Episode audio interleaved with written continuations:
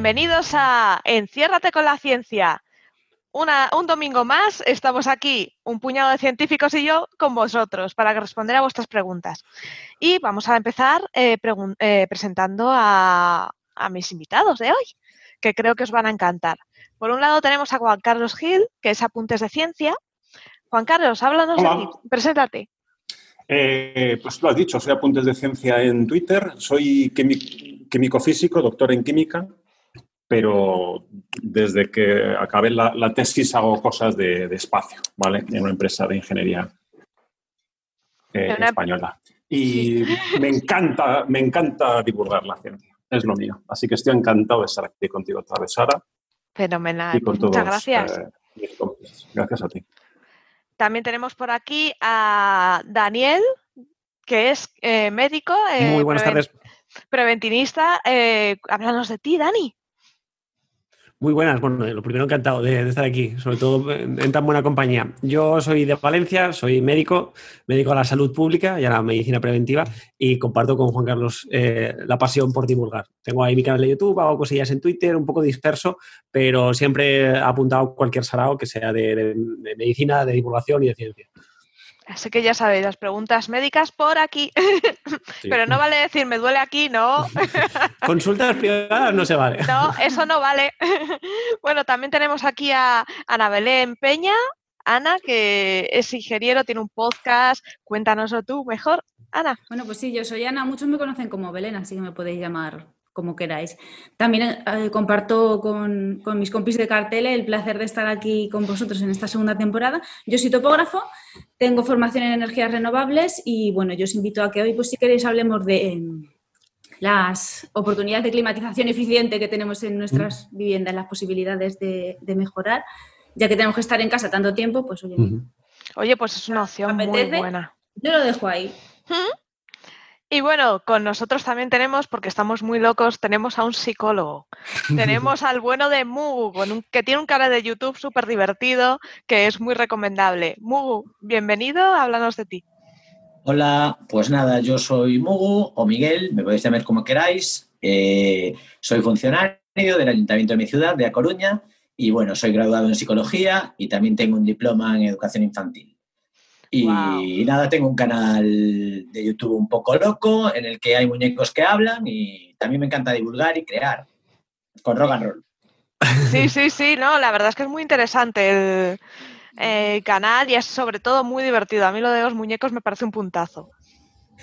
Merece mucho, mucho la pena. Hay que verlo, divulgar y crear, qué chulo está. Es que es eso, eh, cuando algo es original, de crear contenido original y cosas así, es muy, muy chulo. Queda, los resultados son muy, son muy buenos. Pues bueno, vamos a, bueno, que yo no me he presentado. Hola a todos. Soy Sara Robisco, tengo un blog que se llama Viajando con Ciencia, en el cual os muestro turismo científico, eh, lugares alternativos que muy poquita gente conoce.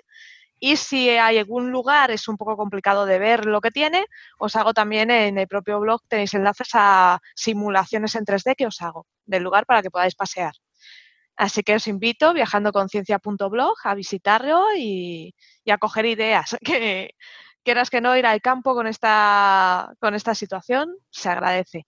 Y también tenemos que eh, presentar a nuestro patrocinador y darle las gracias, porque son muy majos. Nos patrocina GMV, que es un grupo tecnológico que es español, aunque tiene mucha presencia internacional. Está en España, Estados Unidos, Alemania, Francia, Polonia, Portugal, Rumanía, Reino Unido, Holanda, Malasia, eh, Colombia.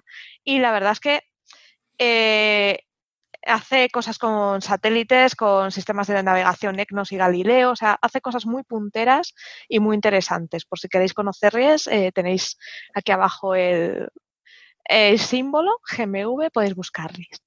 Y vamos ya con las preguntas porque eh, la verdad es que han estado bastante activos y han hecho cosas muy, preguntas muy simpáticas.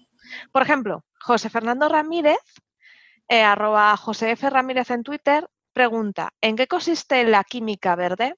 ¿Divulgar sobre sus avances podría revertir la mala imagen de la sociedad sobre química o los denostados químicos? ¿Qué papel tiene la ingeniería de renovables en este campo?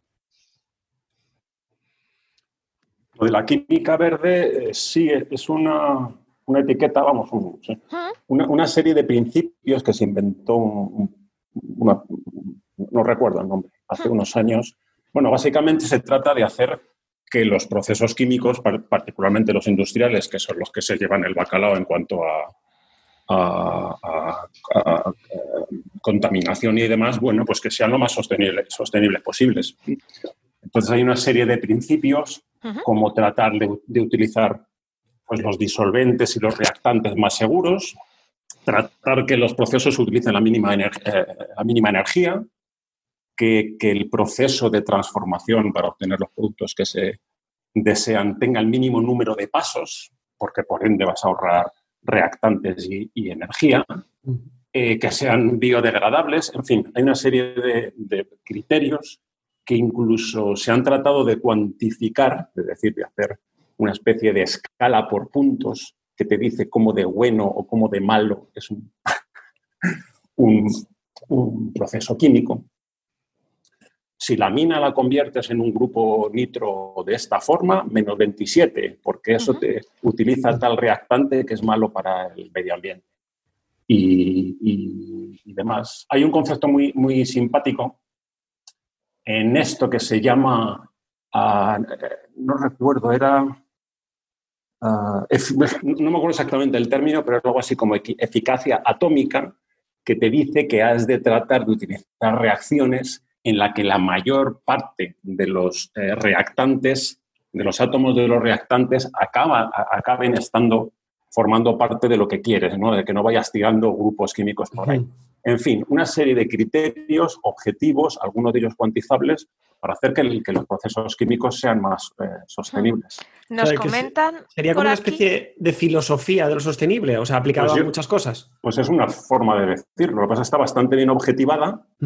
Ya te digo, en algunos aspectos hasta se cuantiza, pero, eh, ah, pero, sí. Sí, nos puntualiza Mar Miguel Ángel que Paul Lanastas fue el que ah. creó los principios de la, química verde. Ana, cuéntame. En la aplicación de energías renovables, creo que de momento nada, no tiene nada que ver lo que es en generación energética. Pero desde que se lanzó la pregunta he estado investigando. Lo único que se me ocurre un poco de asociar el concepto de la química verde a, a los sistemas de energías renovables un poco, tendría que ser igual en la línea de investigación que los fabricantes de sistemas de climatización utilizan en los gases refrigerantes. Esos gases son muy sí. entonces sé que, que, los, últimos, los últimos años se ha ido por la línea de, eh, de utilizar gases más respetuosos con el medio ambiente, más, son más, acompañan a la legislación actual, cada vez tienen que ser más verdes. Y puede ser que por ahí haya líneas que se estén trabajando y que se, y que se emplee el concepto de química verde. Hmm. Sí, yo la primera vez que entré en contacto con este concepto fue en la pintura. No sé si sabéis que desde hace oh. unos pocos años eh, se creó el concepto de óleo, pintura al óleo miscible en agua para evitar que en escuelas, academias, en tu casa, estés trabajando con agua ras y mucha gente tiene la sana costumbre de limpia el pincel con agua ras y esa agua ras lo tira por el fregadero. Cuando eso no lo hagáis nunca, ¿vale? Se guardarlo en botes y luego cuando tengáis varios botes os acercáis al punto limpio y se lleva. Entonces, eh, al ser miscible en agua, pues ya con agua y ya puede ir para por el desagüe que no pasa nada. De hecho, los compuestos de esa pintura se supone que son más respetuosos que un óleo El agua, incluso para pintar, blanquear las casas, ha sido hmm. uno de los mejores inventos, que se pueda lavar con agua los utensilios y las manos incluso, porque si algunos nos pringamos mucho ¿eh? a la hora de pintar la casa. Sí, sí, sí, es que es una ventaja, ¿no? Pues me parece súper importante que sea como una especie de perspectiva global y emergente de cara a los procesos industriales de, de muchos campos, porque creo que creo que somos conscientes de cuánto nos ha costado los excesos de una producción industrial sin tener en cuenta los recursos del planeta y que lógicamente de cara a las próximas décadas tenemos que tener en cuenta de alguna forma cómo afecta directamente toda nuestra producción a, los recursos, al ecosistema y demás. Entonces me gusta mucho tener un, nombre para dar a esa perspectiva sostenible en los procesos. Sí, Fíjate que he visto yo que a veces se trata de incorporar incluso la posibilidad de utilizar disolventes o reactantes locales, ¿no? Para tratar de que el impacto ecológico en el transporte de los propios de los propios sustancias químicas sea menor. O sea que es- sobre el papel, en fin, está muy bien montado. A mí me gustaría más ver cómo la legislación se alinea con estos criterios y, oye, prima, en fin, eh, prima los procesos y las, em- y las empresas que son acordes con esos procesos que van con, con- con criterios de, de- de- de sostenibilidad. Es que es evidente, casi me aburro a mí mismo al decirlo, pero, pero No, es importante. ya sabes. Es, es que es importante. Ahora los datos tipo huella de carbono, tanto de producto como de proceso, como es que están al orden del día y todo. Mm. a mejorar y tender hacia lo sostenible y al menor impacto, siempre, siempre bienvenido. Hmm. La química verde creo que es casi de los, de los prim- prim- primeros pasos. Leía Astrosopas que se está investigando en llevar a cabo reacciones sin disolvente. Efectivamente, es, es- en la posibilidad de utilizar eh, catalizadores, catalizadores que, bueno, por, por definición favorecen la dinámica de la reacción, pero no se gastan en el proceso, solamente se ensucian, se dopan y son, dependiendo de- del catalizador, más o menos fáciles de, de limpiar. Pero, concho, una cosa que no se gasta, por definición, es tremendamente beneficiosa. No solo en coste, Hmm. también para el medio ambiente aunque el propio catalizador tiene su eh, impacto ecológico a la hora de crearlo. En fin, es un balance. Pero efectivamente, eh, ser capaces de, de utilizar reacciones o pasos en las reacciones en los que los catalizadores ahorren a, a- a- a evitar eh, disolventes es, es fabuloso. Hmm. Mira, preguntan por el chat que si sabemos cómo se procesan los residuos de barnices, disolventes y pinturas. Yo esto no lo sé. No tengo ni idea, ¿eh? pero vamos. Menos. Yo la verdad es que no lo sé. Y de hecho he utilizado un barniz esta mañana porque estaba con un mueble y también estaba pensando en, en a nivel químico qué voy a hacer. O sea, lógicamente lo conservaré, pero sé que eh, lógicamente no lo tengo que echar por el desagüe, hasta ahí llego y tendré que llevar un... Pero no soy consciente de dónde viene ese barniz ni a, ni a dónde va. Ni a dónde va después de punto limpio, no lo sé. El punto limpio te ayudan y obviamente es, es- es- es su trabajo. O sea, ellos sabrán qué hacer. Sí, A la supongo gente que base tendrá. más por el punto limpio, que hay gente que le da mucha pereza y deja las cosas a medio camino de su Sí. Ah, sí, sí. Ya, pues cada cosa. Ya. No, la verdad es que lo de punto limpio y la gente que le da pereza es un, es un tema. O los que te lo van dejando por ahí en cunetas, como el año pasado pasó. Horrible, horrible. Tenemos una pasando. pregunta. Sí, sí, eso es cierto. Tenemos una pregunta de Mar Miguel Ángel, Miguel, eh, Miguel Ángel, eh, que dice que le gustaría que habláramos de la biomasa como energía renovable. Eh, que ve mucha oposición por el tema de emisiones, pero no cree que sea comparable a fuentes fósiles eh, ni el único aspecto a tener en cuenta. Y si creemos que se debe usar.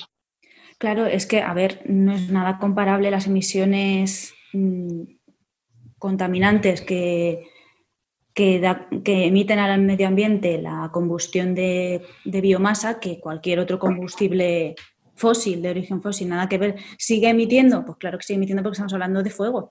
El fuego Claro. en una caldera de, de- de biomasa hay una combustión y hay fuego y hay unas emisiones. Son muchísimo más inferiores. El concepto de renovabilidad no se puede discutir en cierto modo. tener- hay que tener en cuenta que el origen de- del material que se utiliza en la biomasa es renovable, porque estamos Claro. hablando de, re- de residuos, de residuos de, de carpintería, de, Voy a hacer un incisillo. Súbete el volumen del micro, Ana. Es que nos están diciendo por ahí per- Creo que me ha llegado el mensaje también. Sí, sí, sí. Perdón, oyentes, mi potencia no tiene mucha. Bueno, retomo. A lo que voy, que no se puede poner en duda, en cierto modo, el origen de la renovabilidad del- de la energía de la biomasa, porque el combustible del que se alimenta es de origen renovable. Eh, vienen de residuos de forestales, de residuos de la industria, residuos de incluso lodos. Todo eso es, es combustible biomásico.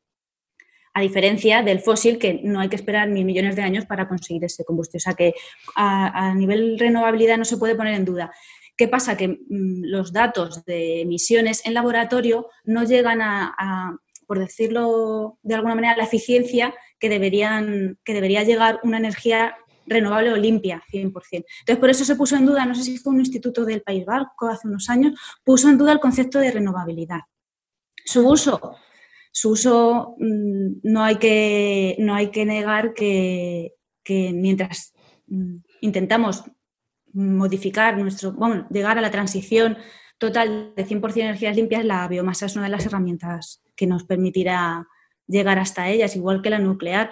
A lo mejor a largo plazo no son las dos alternativas con las que nos quedemos, pero sí nos ayudarán para llegar a ellas que sean bueno, una herramienta más. Hmm.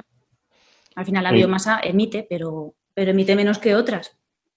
El carbón de los, de los combustibles fósiles le tienes atrapado ahí tan tranquilo, le sacas y le liberas a la atmósfera. Mientras que la biomasa son restos, como decía Ana, de, industria o bueno, o, simplemente de poda. De, sí, o de la industria de la alimentación. Y eso acompaña mucho a lo que decías, Juan Carlos, de la, localidad, del, producto, mm. del, vamos, de la fuente. Si los pueblos que tengan cerca, pues una industria de alimentación, de almendras, de lo que sea, pues con esa cáscara de aceituna, todo eso al final, si se utiliza para, para suministrar energéticamente los pueblos de alrededor, pues menos impacto tendrá que traerlo de otro lado. Porque si no lo haces, el carbono que está ahí se va a liberar al pudrirse y se va a liberar el solito tan tranquilo sin darte energía. O sea que. De hecho, no sé si habéis visto algunos bloques nuevos de viviendas que su calefacción es a base de quema de pellets de hueso de aceituna.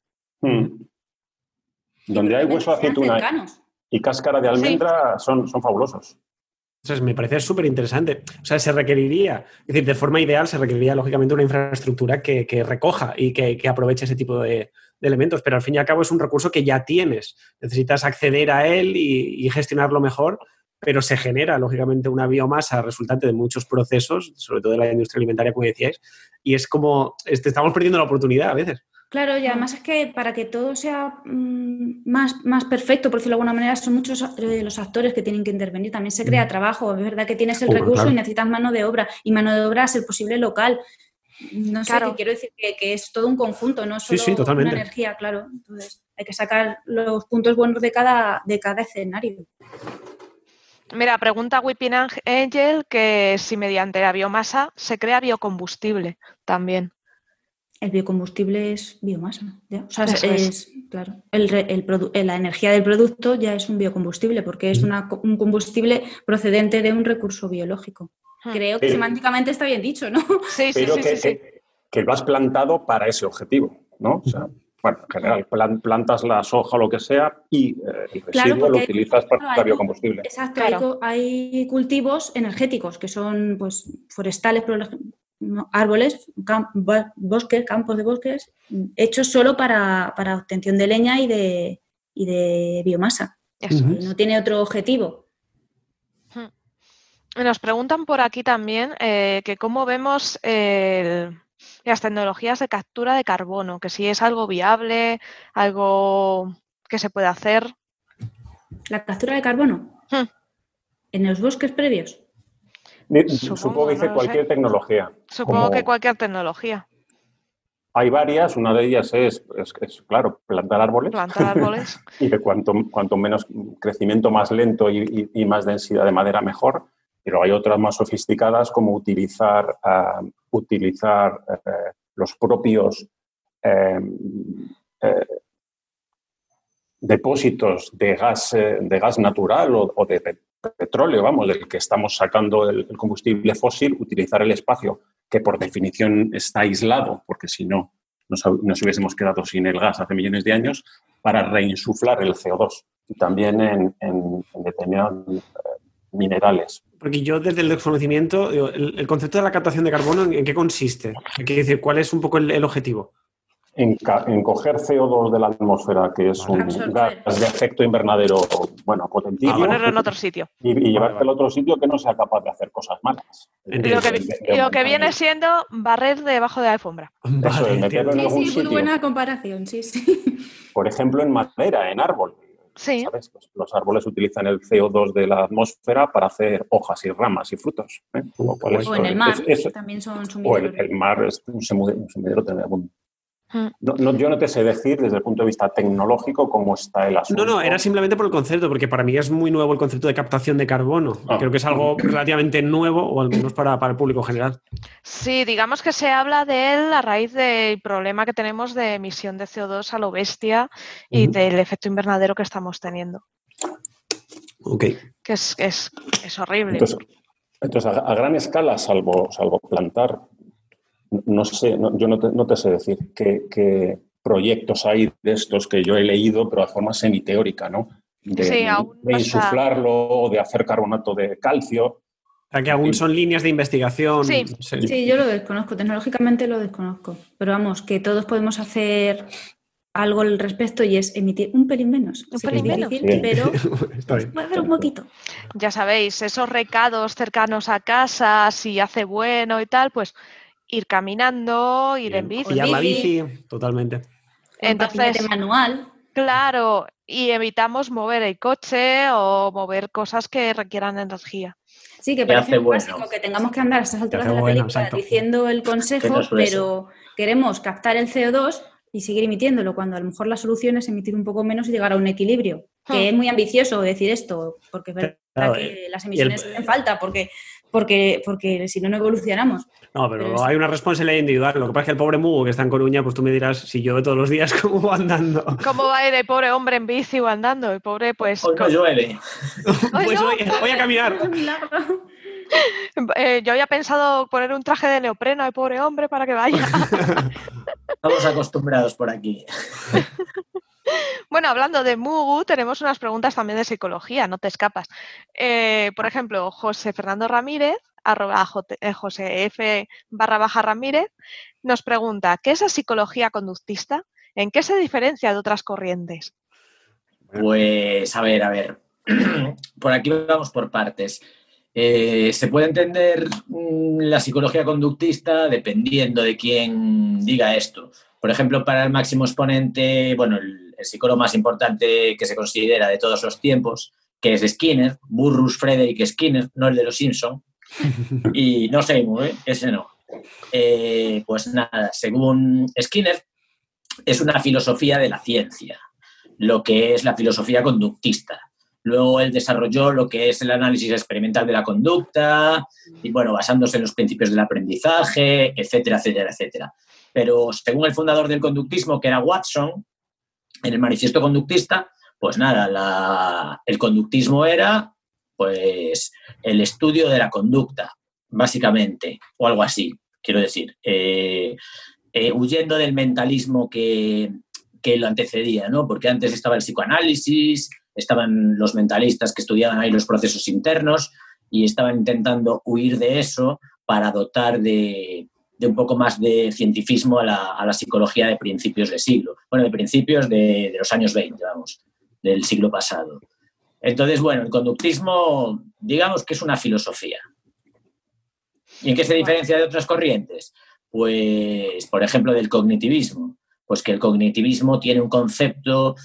eh, el cognitivismo diría que la psicología estudia la conducta humana, que sería observable, y luego también los procesos mentales, que serían procesos internos como la atención, la percepción, el pensamiento, el lenguaje, mm, bueno, todos los procesos mentales que tenemos, ¿no? La memoria y tal. Según el conductismo, estos procesos mentales no serían otra cosa que conducta, aunque sean internos, con la única diferencia que no es observable por los demás. Es decir, yo pienso, pero pensar es una conducta privada. Como, o como lo quieras llamar, solo la observo yo, pero sigue siendo una conducta. No habría una diferenciación material ni dualista entre mente y cuerpo, ni nada por el estilo. Tampoco el cognitivismo es dualista, exactamente, ¿eh? pero, pero bueno, las diferencias fundamentales serían esas. No sé si ha quedado claro o no. Sí, yo creo que sí, es muy interesante.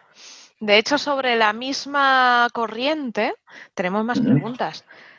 Eh, nos preguntan, eh, ¿por qué el psicoanálisis despierta aún tanto interés llegando al público de seguir muy presente en productos culturales actuales si ya está más que denostado? Ah, pues eso también tiene su intríngulis. Primero, porque hay muchas universidades que, que lo siguen dando, básicamente. No fastidies. Mm, En Sudamérica, especialmente en Argentina, yo no sé, el porcentaje, no sé el porcentaje de universidades que siguen con la, con la turra psicoanalítica, pero, pero un alto porcentaje. Y segundo, porque la humanidad, pues no sé, según mi punto de vista, siempre tiene que tener fe. Y el psicoanálisis es como una especie de religión, ¿no? Es una especie de religión montada, basada sobre la base de un constructo mm, que no puede ser falsable, como es el inconsciente, con lo cual ya lo, lo aniquilamos de la ciencia pero se sigue dando, no importa. Entonces, mucha gente dice, por ejemplo, eh, pero ¿cómo no va a importar si la psicología, las terapias psicodinámicas funcionan? Bueno, funcionan, funcionar también funciona hacer deporte y no es ciencia. O sea, quiero decir, eh, si tienes una base teórica que no que es una majadería, como, como la del psicoanálisis, no lo puedes considerar ciencia volviendo a la pregunta, que, básicamente lo que decía era por qué sigue imperando, pues mira, porque Freud es muy famoso, porque se equipara la psicología con un diván, porque se da en algunas universidades, en otras afortunadamente no, yo me he librado y, poco más, porque la gente quiere creer en cosas y quiere creer en cosas inconscientes del pasado que influyen en el presente actual de una manera desequilibrada y, y quieren creer en eso y contra los dogmas y la fe, pues poco hay que hacer. Sí, porque ya sabes que cuando una pregunta, vamos, un algo, una teoría de hace cosas que da respuestas que quieres escuchar, ya sabes que eso ya te lo enganchas y te aferras a ello. Es que además, además lo peor de, por ejemplo, de las terapias psicoanalíticas, aparte de que son larguísimas y lo, ideal en psicología, en, en terapia es que no necesites al terapeuta lo antes posible. Eso es. Es decir, cuanto antes no necesites al terapeuta, mejor. En muchas terapias psicoanalíticas, aunque hay algunas que se intentan camuflar de terapias breves, terapia psicodinámica breve o no sé qué rollo, en realidad son larguísimas. Hay gente que está yendo años, eh, de hecho, yo me suena siempre la típica de. Bueno, Woody Allen lo popularizó mucho, pero también el típico personaje de película norteamericana que lleva años yendo al mismo terapeuta, pero que casi es un proceso de acompañamiento vital durante mm. una década. Y es como, pero esta, esta gente, ¿cuánto dinero se ha gastado en el mismo terapeuta? Es que te, crean, te crean la necesidad de ese terapeuta, entonces. Claro, es que es la. Es que, es que es una pérdida de tiempo. para, para empezar, perder excesivo tiempo en buscar causas muy en el pasado, ¿no? En plan, pero no me vayas a, meter recuerdos falsos, porque a veces también hasta, hasta este tipo de terapias inducen recuerdos falsos en la gente, ¿no? Entonces se buscan causas en, la niñez muy pequeña, en la, en la, infancia, pero a mí qué me importa eso. A ver, está bien tener una base, una historia de vida, para luego poder hacer un análisis funcional de, de las conductas y saber por qué se producen, cómo se pueden cambiar, operativizar todo un poco pero no me pierdas tropecientos años en hablar del pasado, porque estamos perdiendo tiempo, estamos perdiendo sesiones, y probablemente esas causas se las está inventando el terapeuta, porque todo es multicausal. No, no, se, provoca, no se provoca nada por, por una cosa ahí del pasado. un estímulo concreto de hace 20 años. Pero se puede hacer mucho daño al usuario, pero mucho daño personal. O sea, te puede, crear una enfermedad que no tienes. Sí, eso es. puede hacer dependiente del terapeuta y sobre todo que no está basado en, la ciencia. O sea, las explicaciones que te está dando yo, de hecho, tengo un libro que si me dais un minuto voy a eh, hablarlo porque habla precisamente de, ese concepto, de la inducción de recuerdos falsos. 20 segundos. Qué duro. Es muy, muy malmado. Sí, porque...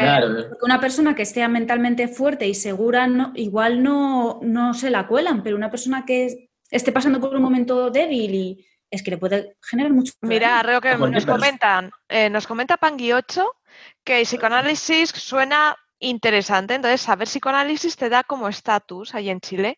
Dice, acá en Chile saber pruebas proyectivas te hace parecer muy sabio y preparado. O sea, es un este tema que era Try to Remember, me lo regalaron hace un montón de tiempo y va a hablar de, precisamente de casos documentados de los desmanes del psicoanálisis en la sociedad norteamericana y de cómo en los 60, en los 70, en los 80, que seguía súper popular, había mucha gente que, pues como decía Mu, que llevaba como cinco años con su terapeuta intentando ver qué parte de su infancia era la traumática, y al final tenían recursos... Eh, ¿Ese quién es? cuéntanos, cuéntanos, Mu. Nada, mejor no lo digo, mejor no lo hago. Yo, que nos enseñas a tu amigo, nos lo tendrás que contar. Sí, sí, sí. Yo soy un... sí, Isabel, psicoanálisis. Ay. no vale para nada. No, verán al amiguito de Sí, lo que nos, los que nos escuchan por podcast, acaba Mugu de sacar un, un mapache adorable de peluche. Que si veis eh, los, el canal de YouTube de Mugu, aparece mucho porque da, tiene, da opiniones y tiene sus puntos de vista. Es el Mugu. Quiere ser humano. ser humano. Quédate como estás, que estás bien. Sí, sí, mejor. Sí, la verdad es que el tema de psicoanálisis y tal es terrible. Luego, A ver, es, es bastante terrorífico además porque lo típico a los psicólogos ¿no? nos dicen siempre, ¿me estás psicoanalizando? sí, Es la típica pregunta, porque la gente se cree que el psicoanálisis es psicoanálisis. Aún encima tiene un nombre que parece que, que mola, ¿no? En plan, Hmm. "Ah, Sí. estás psicoanalizando mi psique. Entonces mi respuesta siempre es, el psicoanálisis es una corriente caduca de principios del siglo pasado, que inventó un cocaína. Ah, ya. No, Manu, madre mía, etcétera, etcétera, etcétera. tremendo. Porque Freud no era psicólogo, era Sí, era Era neurólogo junto era a médico, Jung, vamos. que también fue psiquiatra, era la parte dura. un discípulo de, de Freud. Entonces, pues bueno. Madre Pues eso, mía. Eso es el psicoanálisis, vaya. Sí, sí, es una buena definición. A mí me ha gustado. Nos pregunta Wikipedia que si sabemos la proporción de niños y niñas autistas que hay. Si hay un porcentaje de autistas que se identifican como niños y lo mismo pero con niñas o si hay más de una proporción o de otra. Yo esta pregunta no la sé. ¿Vosotros sabéis algo del tema o...? Yo no tengo ni idea, pero para eso está el dios Google. A Google ver, lo cierto es que eh, sí que es cierto que en la última década se ha pasado de, de digamos, de simplificar, o sea, se ha complejizado más el diagnóstico de, ah, bueno, de autismo, más que como un concepto de autismo directamente, sino como dentro del paraguas de los trastornos del neurodesarrollo y lo que se conocería como TEA, trastornos del espectro autista. Que, claro, mucha gente dice que no, no, es que ahora están saliendo más autistas que antes. Bueno, es que los criterios diagnósticos lo que intentan es evitar un daño, sobre todo para la intervención precoz. Cuanto antes detectes el problema del neurodesarrollo en el niño, antes podrás actuar Eso para el tema de rehabilitación cognitiva y demás. Entonces, la idea La del- temprana es Claro. fundamental. la idea del diagnóstico temprano del, del trastorno del espectro autista no es diagnosticar más porque sí, por capricho, o vender más fármacos, sino eh, aumentar el tiempo efectivo de una atención temprana y de, de poder luego, pues, eh, digamos que re- recuperar muchas funciones que, que podrían perderse o, digamos que, bueno, hacer cierta rehabilitación cognitiva. Entonces, no sé exactamente los datos de prevalencia del trastorno del espectro autista, pero, pero bueno, que como trastorno del neurodesarrollo que se debe a muchas causas y es multifactorial, pues hay una prevalencia y lo importante pues es eso, es detectarlo de forma temprana y actuar. Pero pregunto yo, eh, la pregunta iba más en porcentaje de ni- niños, niñas. O sea, si se da Sí, sí, se daba da más en un, en un Aquí he visto, mira. que en otro, ¿no? En Estados Unidos, el Centro de Prevención y Control de Enfermedades, en su último informe publicado en marzo de 2020, estimó una tasa de prevalencia de autismo de 1 de cada 54 nacidos y una proporción Ostras. En los hombres, en las mujeres, una proporción 4-1, es decir, 4 mujeres, un hombre. Uf, Vale, tenemos, eh, tenemos que tener en cuenta también que, claro, que ahora se puede diagnosticar más los trastornos del espectro autista porque también se incluye, por ejemplo, el Asperger, que antes era un trastorno diferenciado, por así decirlo, y ahora está incluido en el, en el espectro, ¿no? En la parte No. baja quizá del espectro. Me confundí Pero- yo, es, es mayor presencia en los hombres que en las mujeres. La proporción Ah, 4-1 es a favor de los 4-1. hombres, es verdad, es Yo, verdad. yo es que no tengo chuleta, entonces no... no Yo le acabo no de mirar puedo. ahora los datos de, de Estados Unidos, que supongo que no serán muy distintos, porque realmente al ser tan multifactorial no es que tengamos eh, una causa concreta que haga mayor prevalencia de autismo en Europa que en Estados Unidos. O sea que podremos guiarnos un poco por eso. Uno de cada 54 recién nacidos, una proporción mayor en hombres que en mujeres, en proporción 4-1. ¿Y por qué tan, tanta diferencia? ¿Alguna idea? quizá porque sea más sencillo, no sé, eh, determin- Sencillo. diagnosticarlo en, en, algún, en niños que en niñas o alguna... A lo mejor da la cara antes, eh, según Oh. las edades. o- Puede ser, la verdad es que no lo sabemos. es- aún estamos muy en el limbo de no sabemos cuáles son las causas concretas y luego quizá, lógicamente, también influya el diagnóstico, donde haya quizá una masa de mujeres con trastorno espectro autista que estén infradiagnosticadas. Claro. Pero bueno, también hay, hay mucha patología eh, en medicina en concreto que está más polarizada en cuestión de sexos. Quizá no tanto una proporción 4-1, pero sí que tenemos otras patologías, como por ejemplo las cardíacas. Bueno, vamos, vamos a aclarar aquí, no vamos a llamar al autismo Claro. patología. Claro. Sí, sí. Claro. Ah, es verdad, es verdad. No es cuestión de patologizar, pero sí que hay condiciones eh, genéticas o de desarrollo. del, trastorno del neurodesarrollo, que Sí, queda mejor. se, Eso es, eso es. se desarrollan de manera, de manera diferente, con algunos problemas comunicativos, eh, de etcétera, pero bueno, no es una patología propiamente dicha, no es una enfermedad, vamos. Totalmente, totalmente. Eso es. Pero vamos, que hay ciertas Pero sigue, sigue, Dani, perdón.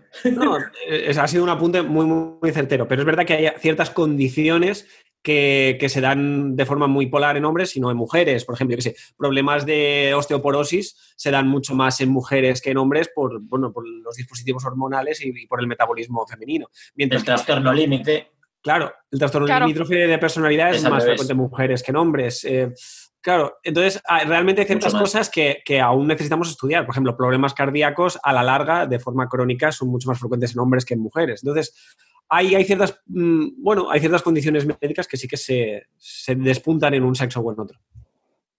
Sí, puede ser tema hormonal que esté influyendo o temas de este tipo. Sí que, sí que parece, parece inter- eh, interesante eso, ahondar en buscar por qué, por qué es más en una parte de la población y qué, qué factores Sí. está influyendo.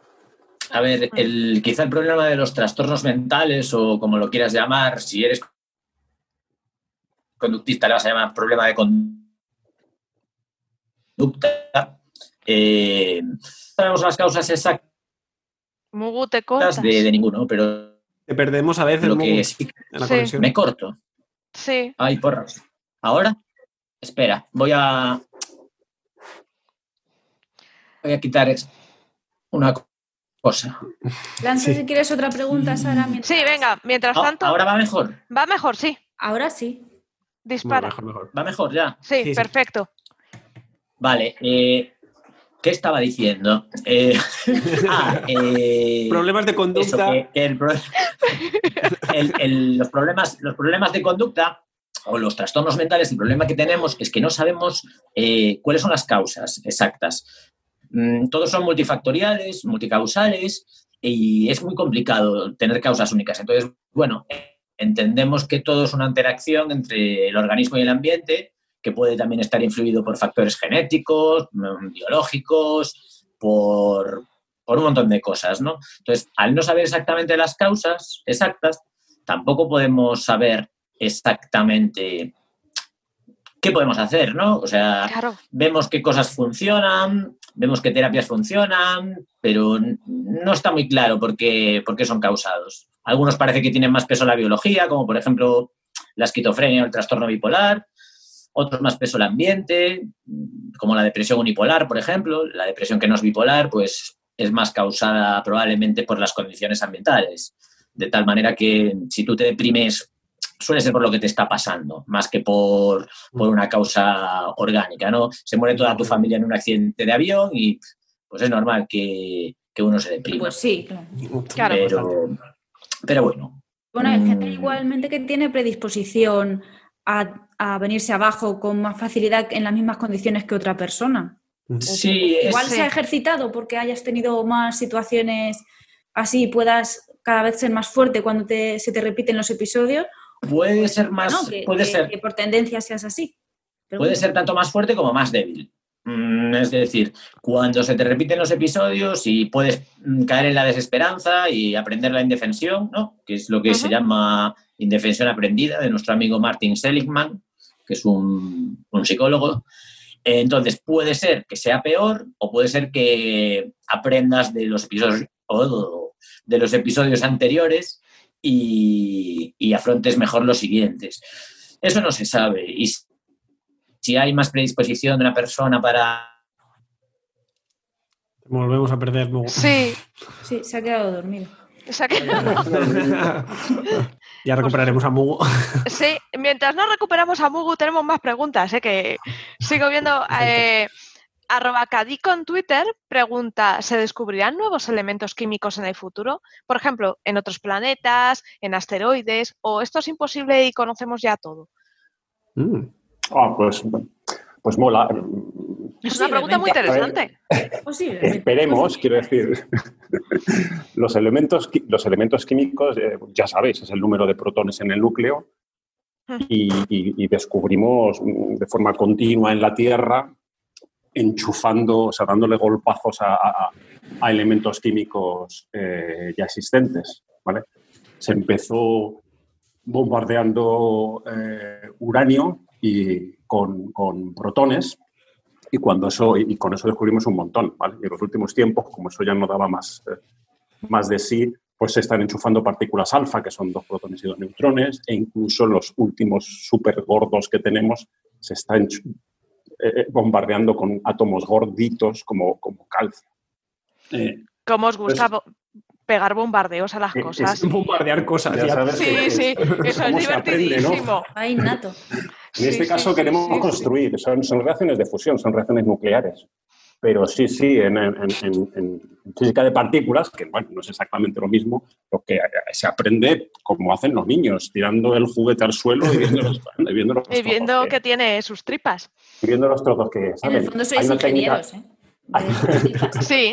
Los ingenieros más despacito. Hay una técnica que se llama espectrografía de masas, que consiste en coger moléculas gordas pegarlas también eh, golpazos, ¿vale? Y ver la distribución de la masa de los trocitos que salen. ¿eh? Es, estrictamente tirar el juguete, ver los trozos y los tamaños, que, pues, en fin, con un análisis bueno, pues razonablemente complejo, en caso de que la molécula inicial sea compleja, pues consigues obtener muchísima información sobre todo para temas de mm, paleontología, arqueología, que, coger esos trocitos de un fósil, reventarlos con y hacer espectrografía para saber qué es eso, viene muy bien. Qué guay. Hay muchas espectrografías, muchas de ellas están relacionadas con la luz, claro. Pero esta es que es tal cual golpazo y ver los trocitos que salen. pues era la colación de eso que dices, que, utilizamos muchas técnicas, pues dar golpazos, sí, que es lo que nos queda. Somos, somos primates. No, pero es interesante ir descubriendo nuevos compuestos, nuevos elementos. Eh, de hecho, la tabla periódica, desde cuando la estudiamos muchos de nosotros, ahora mismo es mucho más grande. Claro, en el año 2015 la IUPAC reconoció, creo recordar, que eran tres. ¿eh? Hemos llegado a uno que se llama el que, es, el, eh, que es, un, es, un, gas noble, bueno, pues llamarle de alguna forma. Está en la columna de los gases nobles, con lo que el siguiente, cuando, si conseguimos acceder a él, pues pasaremos de periodo, ¿vale? seguimos, pasamos a la siguiente fila. Tenemos unos 120 elementos químicos, aproximadamente 100 naturales, unos 20 descubiertos, y la gracia, más directamente con la pregunta, es que creemos que hay una, hay una, una zona ricitos de oro, vuelvo al concepto aquel.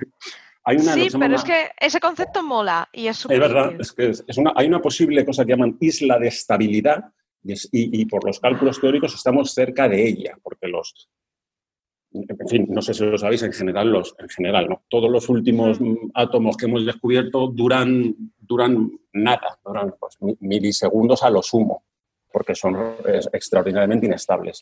Bueno, pues se sospecha, por cálculos teóricos no cuánticos, que hay una isla de estabilidad ahí, eh, en fin, con unos, una decena aproximadamente más de, de, de masa atómica de los que tenemos, con lo cual si conseguimos seguir zumbando átomos, es posible que encontremos átomos estables que incluso puedan dar lugar a compuestos. ¿Vale? Fíjate, eh, me puntualizan que para los minerales eh, se emplean otras técnicas y para minerales nuevos lo más importante es la estructura que la composición. Yo no lo sabía en geología. Hay rayos X, claro, es muy clásico, pero es... Sí, sí, sí. He vuelto. ¡Eh, bienvenido! Hemos visto una panorámica de tu cocina. Sí. es mi salón. Ah, es pues muy cookie. Pero es muy grande. Discúlpame. Oye, preguntaba, la, pregunta decía si se podrán encontrar. ¿eh? Si se podrán encontrar otros átomos. Eh, no materiales, sí. En otros planetas. A ver, que sepamos toda la física y toda la química es idéntica aquí que en los confines del universo. Mientras no encontremos ningún indicio de que eso no sea así, pues tenemos que mantener eh, la idea de que, de que es idéntico. Es decir, no es esperable que haya otros átomos en otros sitios. Ah, o sea que nuestra, nuestra tabla periódica es una chuleta para todo el cosmos. o sea, no sirve para todo. Yo a veces lo pongo de forma paralela a las propias matemáticas, ¿no? Deberíamos ser capaces de ir con esa chuleta y hablar con los heptápodos de, ¿cómo se llamaba? El regreso en la película, la de los heptápodos. La llegada. La llegada, perdón, no se me Los ¿Acordáis de esa peli que es Aquellos pulpos. Es muy recomendable. Sobre todo por las implicaciones de cómo te comunicarías con otro ser, ¿no? De que no sabes, de que no sabes nada, no sabes cómo es, él no sabe nada de ti. cómo, cómo te puedes comunicar, ¿no? En la peli la prota es una lingüista y por lo visto los lingüistas han acogido con muchísimo, eh, que han dicho que la película está muy bien hecha. Hmm. Es una película de, de lingüistas, es genial. Sí, la verdad es que es muy, muy interesante. Y tenemos además, dice, ya que hablamos de crear nuevos elementos, Balarauco dice, ¿existe algún límite teórico al número máximo de protones en un elemento? Eh, no, no existe ni deja de existir, es decir, no, tenemos ni idea. Bueno, a ver, se sospecha, ¿sabéis qué es la fuerza, la, fuerza fuerte?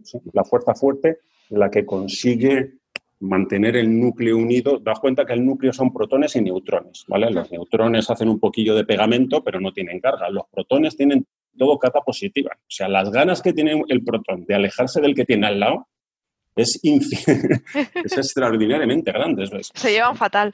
Entonces, para eso está la fuerza fuerte, que es una de las cuatro fuerzas eh, eh, del universo.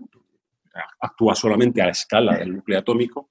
Bien, se cree se cree, pero no, hay, no hay soporte físico que yo, que yo conozca. Se cree que, no, que debería en algún momento para núcleos bueno, pues ridículamente gordos no, ser posible mantener el castillo de naipes que supone un núcleo, un núcleo muy pesado. Wow. Nos hace una pregunta Sebastián Urbano 97, alejada de todo esto, que va un poco para todos, ¿vale? Eh, dice, ¿ustedes qué opinan de las implicaciones éticas de la manipulación genética para evitar enfermedades hereditarias? Wow. Pero este es, esto es algo que, se lleva trabajando mucho en medicina desde, la parte de bioética, porque lógicamente existe lo que se conoce como diagnóstico prenatal, que es, un, bueno, es una serie de técnicas eh, orientadas a, a, detectar en mujeres embarazadas si el feto pues, tiene alguna malformación genética grave Em, y a ver, siempre hay un punto conflictivo y siempre hay un punto que tiene que ponerse en contexto. Realmente esta es una información voluntaria, es decir, no es obligatorio hacerlo a, todas las mujeres, pero sí que en el seguimiento del embarazo, quien va a la ginecóloga o a la matrona se le oferta y es una forma de saber cómo está yendo el embarazo, sobre todo porque no todas los problemas que pueden ser por el feto son exclusivamente problemas para el feto, también pueden ser problemas para la madre y puede complicarse mucho el parto y tal.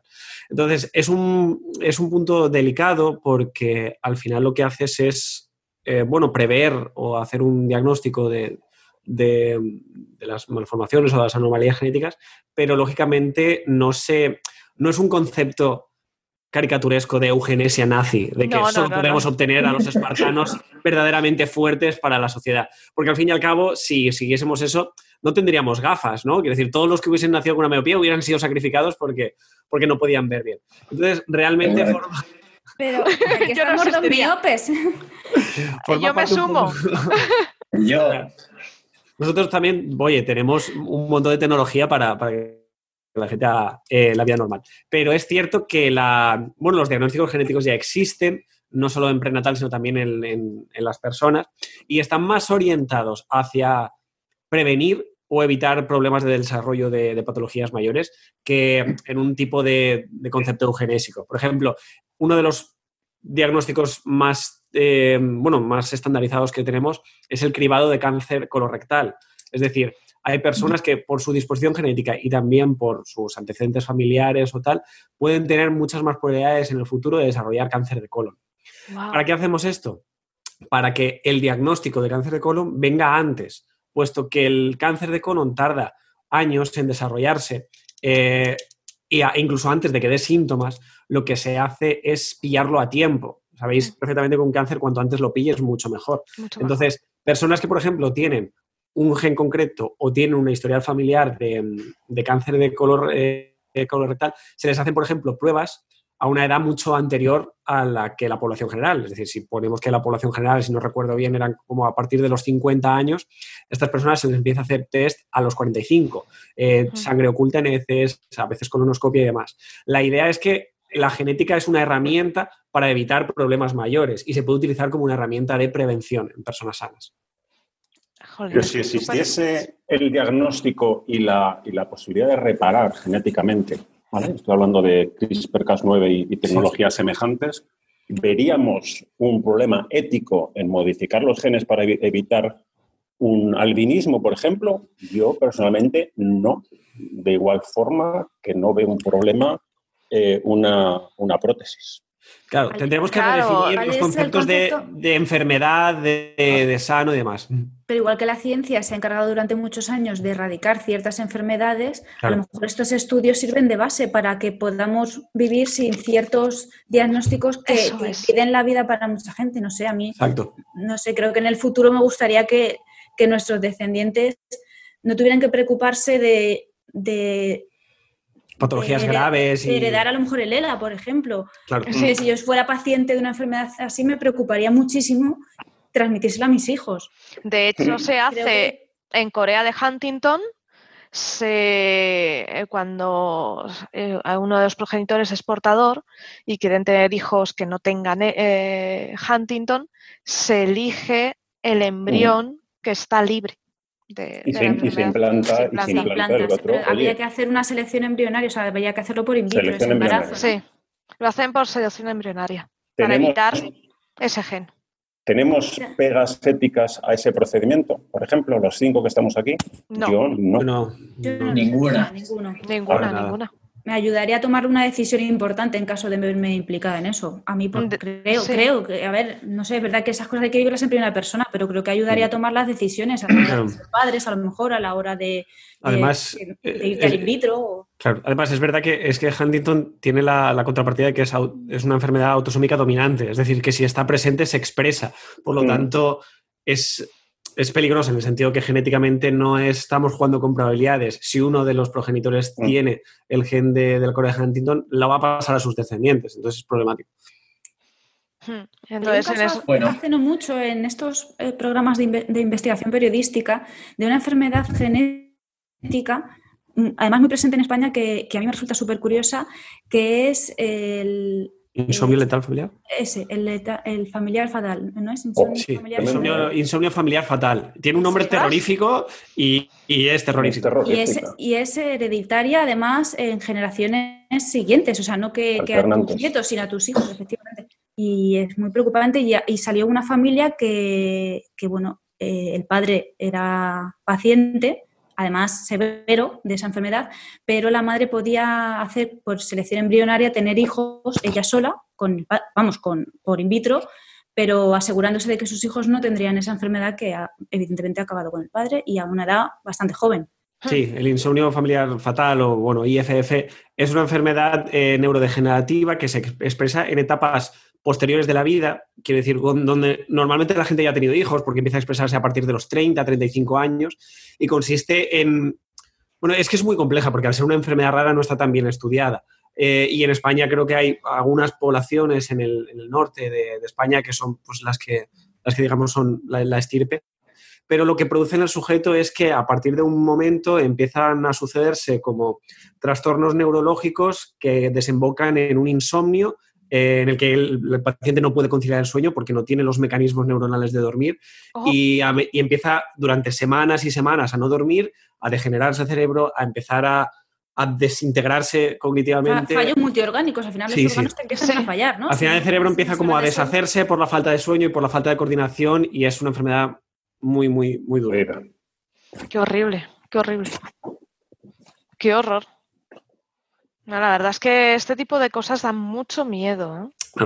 Sí, por eso que cualquier herramienta científica que pudiera en un futuro evitar que, las generaciones se preocupen de otras cosas y no de estas sería genial. Vamos, mm. Yo eh, directamente pongo el foco un poquillo en, el problema actual. ¿Se ve bien ahora?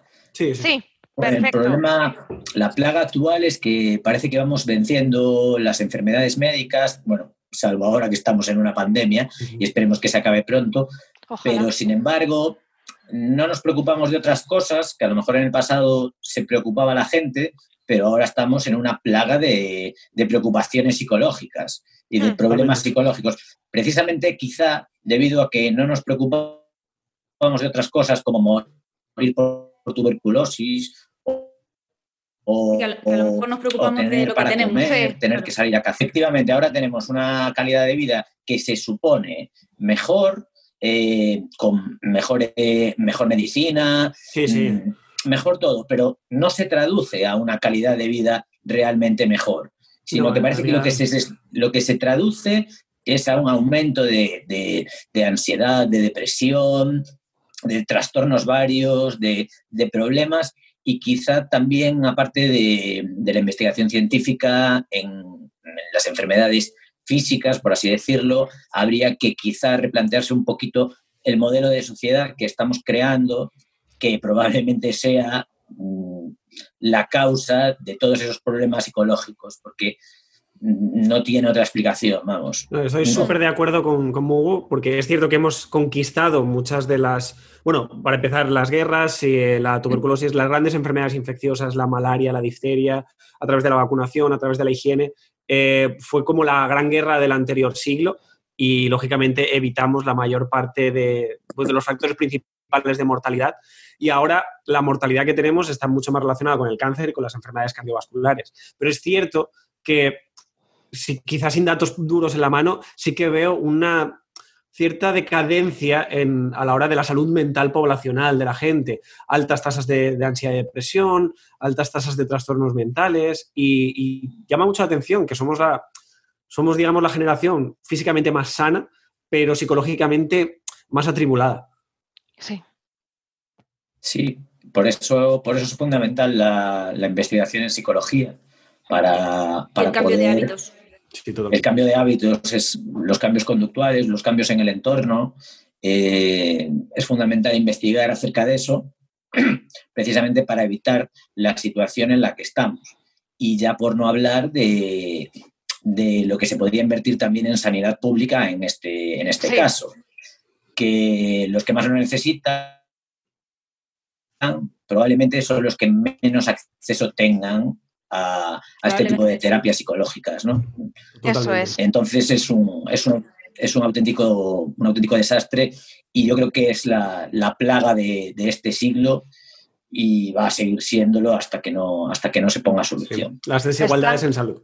Eso es. Están comentando en el chat si el insomnio familiar fatal no es una enfermedad priónica. Y si es priónica, entonces, ¿cómo narices se...? Es por una proteína, ¿no, Dani? Es la proteína prión, P, no sé qué rollo. Sí, sí, creo que es, que es que eh, tiene algún, o sea, recuerdo que tenía un sustrato similar al de Creutzfeldt-Jakob, a la, a la encefalitis espongiforme, que también era una enfermedad Sí, priónica y demás. Entonces, quizá, quizá sí, yo no soy un experto en insomnio familiar fatal, la verdad. O sea, si alguien sabe más. Yo sé, yo recuerdo haber visto el cuadro clínico, haber visto que era afortunadamente muy rara, muy escasa, pero no, no sé cuál es la, la patología, el sustrato de, de Claro. la proteína.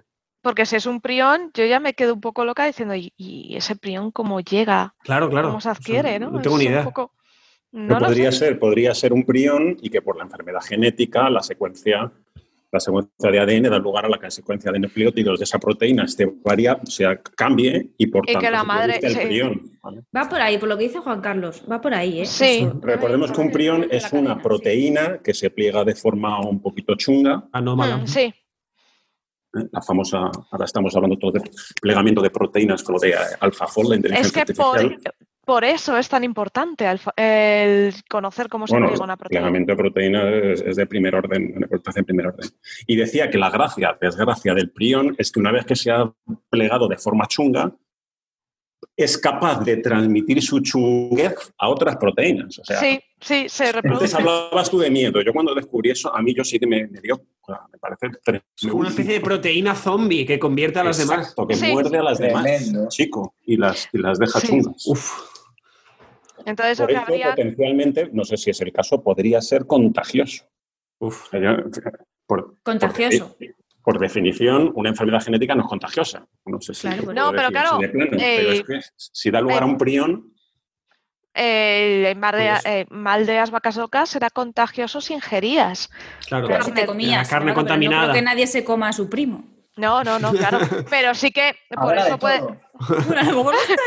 Claro, eh, Aníbal habla quizás se comiera a su primo. O sea, una cena de Pues Navidad claro. con, A- con Aníbal Lecter era un sin vivir. Sería un poco irónico que Aníbal Lecter muriera de una enfermedad genética priónica por haberse comido a y, no por, y no por todo lo demás. Sí, me ha sí. venido a la mente la imagen de cuando se sube en un avión y se lleva su comida. Ahí. Tenía unos, unos, unos higos con una pinta y al lado un filetito de, que ya sabes. Terrible. Del vecino. El, el higo precioso y el filetito es eso. Ay. Jolín, esa imagen me- me- me- Ahí el canibalismo. Ay, qué cositas. Bueno, volvamos a la psicología porque nos hemos dejado una preguntita por aquí Vamos allá. que dice, ¿hay algún estudio psicológico, psiquiátrico orientado a las dinámicas button-up, up-down? A mí me acaba de pillar así. No A sé ver, qué. Esos son eh, vamos a ver. porque Son yo no videojuegos. sabía, yo no sabía hablar, pero creo que sé a lo que se está refiriendo. ¿Qué dijo? Bottom up, up down, ¿no? Sí. O sea, de abajo arriba. Hmm. Vale. eh, ¿Esto qué quiere decir? Pues quiere decir, por ejemplo, mm, en percepción, cuando hablamos de percepción, Hmm. lo que es de abajo arriba es de lo más pequeñito, nosotros percibimos una cosa y luego percibimos todo, ¿no? De abajo arriba. Y de arriba abajo, la, la percepción, por ejemplo, de arriba abajo, pues sería al contrario. Percibimos la generalidad de todo y luego nos fijamos en los detalles. Y ahora me puedes repetir la pregunta para ver qué preguntaba exactamente. Ah, voy, voy, voy, voy, voy, que me he pillado ahora mismo en un renuncio. Era, eh, ¿hay algún estudio psicológico psiquiátrico orientado a las dinámicas bottom-up o up-down? Pero ¿a qué se está refiriendo ahí? ¿Qué son las idea. dinámicas? Eh, Eh, o sea, yo sé lo que es bottom up y, y tal, pero no sé a qué se No refiere sé a qué se exactamente. refiere. preguntas si hay un estudio, la Porque- respuesta es que sí, porque tú nos acabas de explicar que... No, no, no, no, pero, pero es que no sé si se está refiriendo a percepción o... no lo sé, no lo sé. Eh, eh, dice psicológico, la pregunta, psiquiátrico, deben, incita un poco el Yo- muchacho que va a preguntar. yo me imagino que lo están preguntando por el, por el chat o lo están preguntando por... O, Por el o era una pregunta de Twitter. No, no, de chat, Sí que... Ah, a ver, de chat, de chat. pues que especifique un poquito más, a ver a qué se... re- Y si no, A ver, ¿a qué luego se que, que refiere se, que- se queda hablando con Mugo en un rincón, ya que. Sí, lo dejamos ahí, a- es- dejamos esta pregunta apartadita y ya cuando aclaremos ya, ya vemos. Estaba además yo por el chat diciendo que si no había preguntas sobre sostenibilidad, Sí, sí, de retornemos, retornemos, que eh, me tenías... Eso, eso de la, eso de la transexualidad no... No, vamos a pasar de ello. Vale. Vale, vale. Si Eh, no, yo- hacemos una aclaración. Oye, si quieres lo aclaramos. Aclara. Uh, Aclara. Aclara. Lo, lo que dice de... Pues mira, Sí. no, yo personalmente no he visto ese artículo, pero es que, es que ni siquiera tiene por qué ser un trastorno, porque... Para poner Porque en contexto a la gente del podcast, están Ah, preguntando sí, sí. si Ah, la vale, transexualidad es un trastorno. Entonces, vamos a, a aclarar que no. Claro, al parecer eh, hay un artículo del doctor McHugh de la Universidad de Hopkins que dice que la transexualidad no es más que un trastorno psicológico.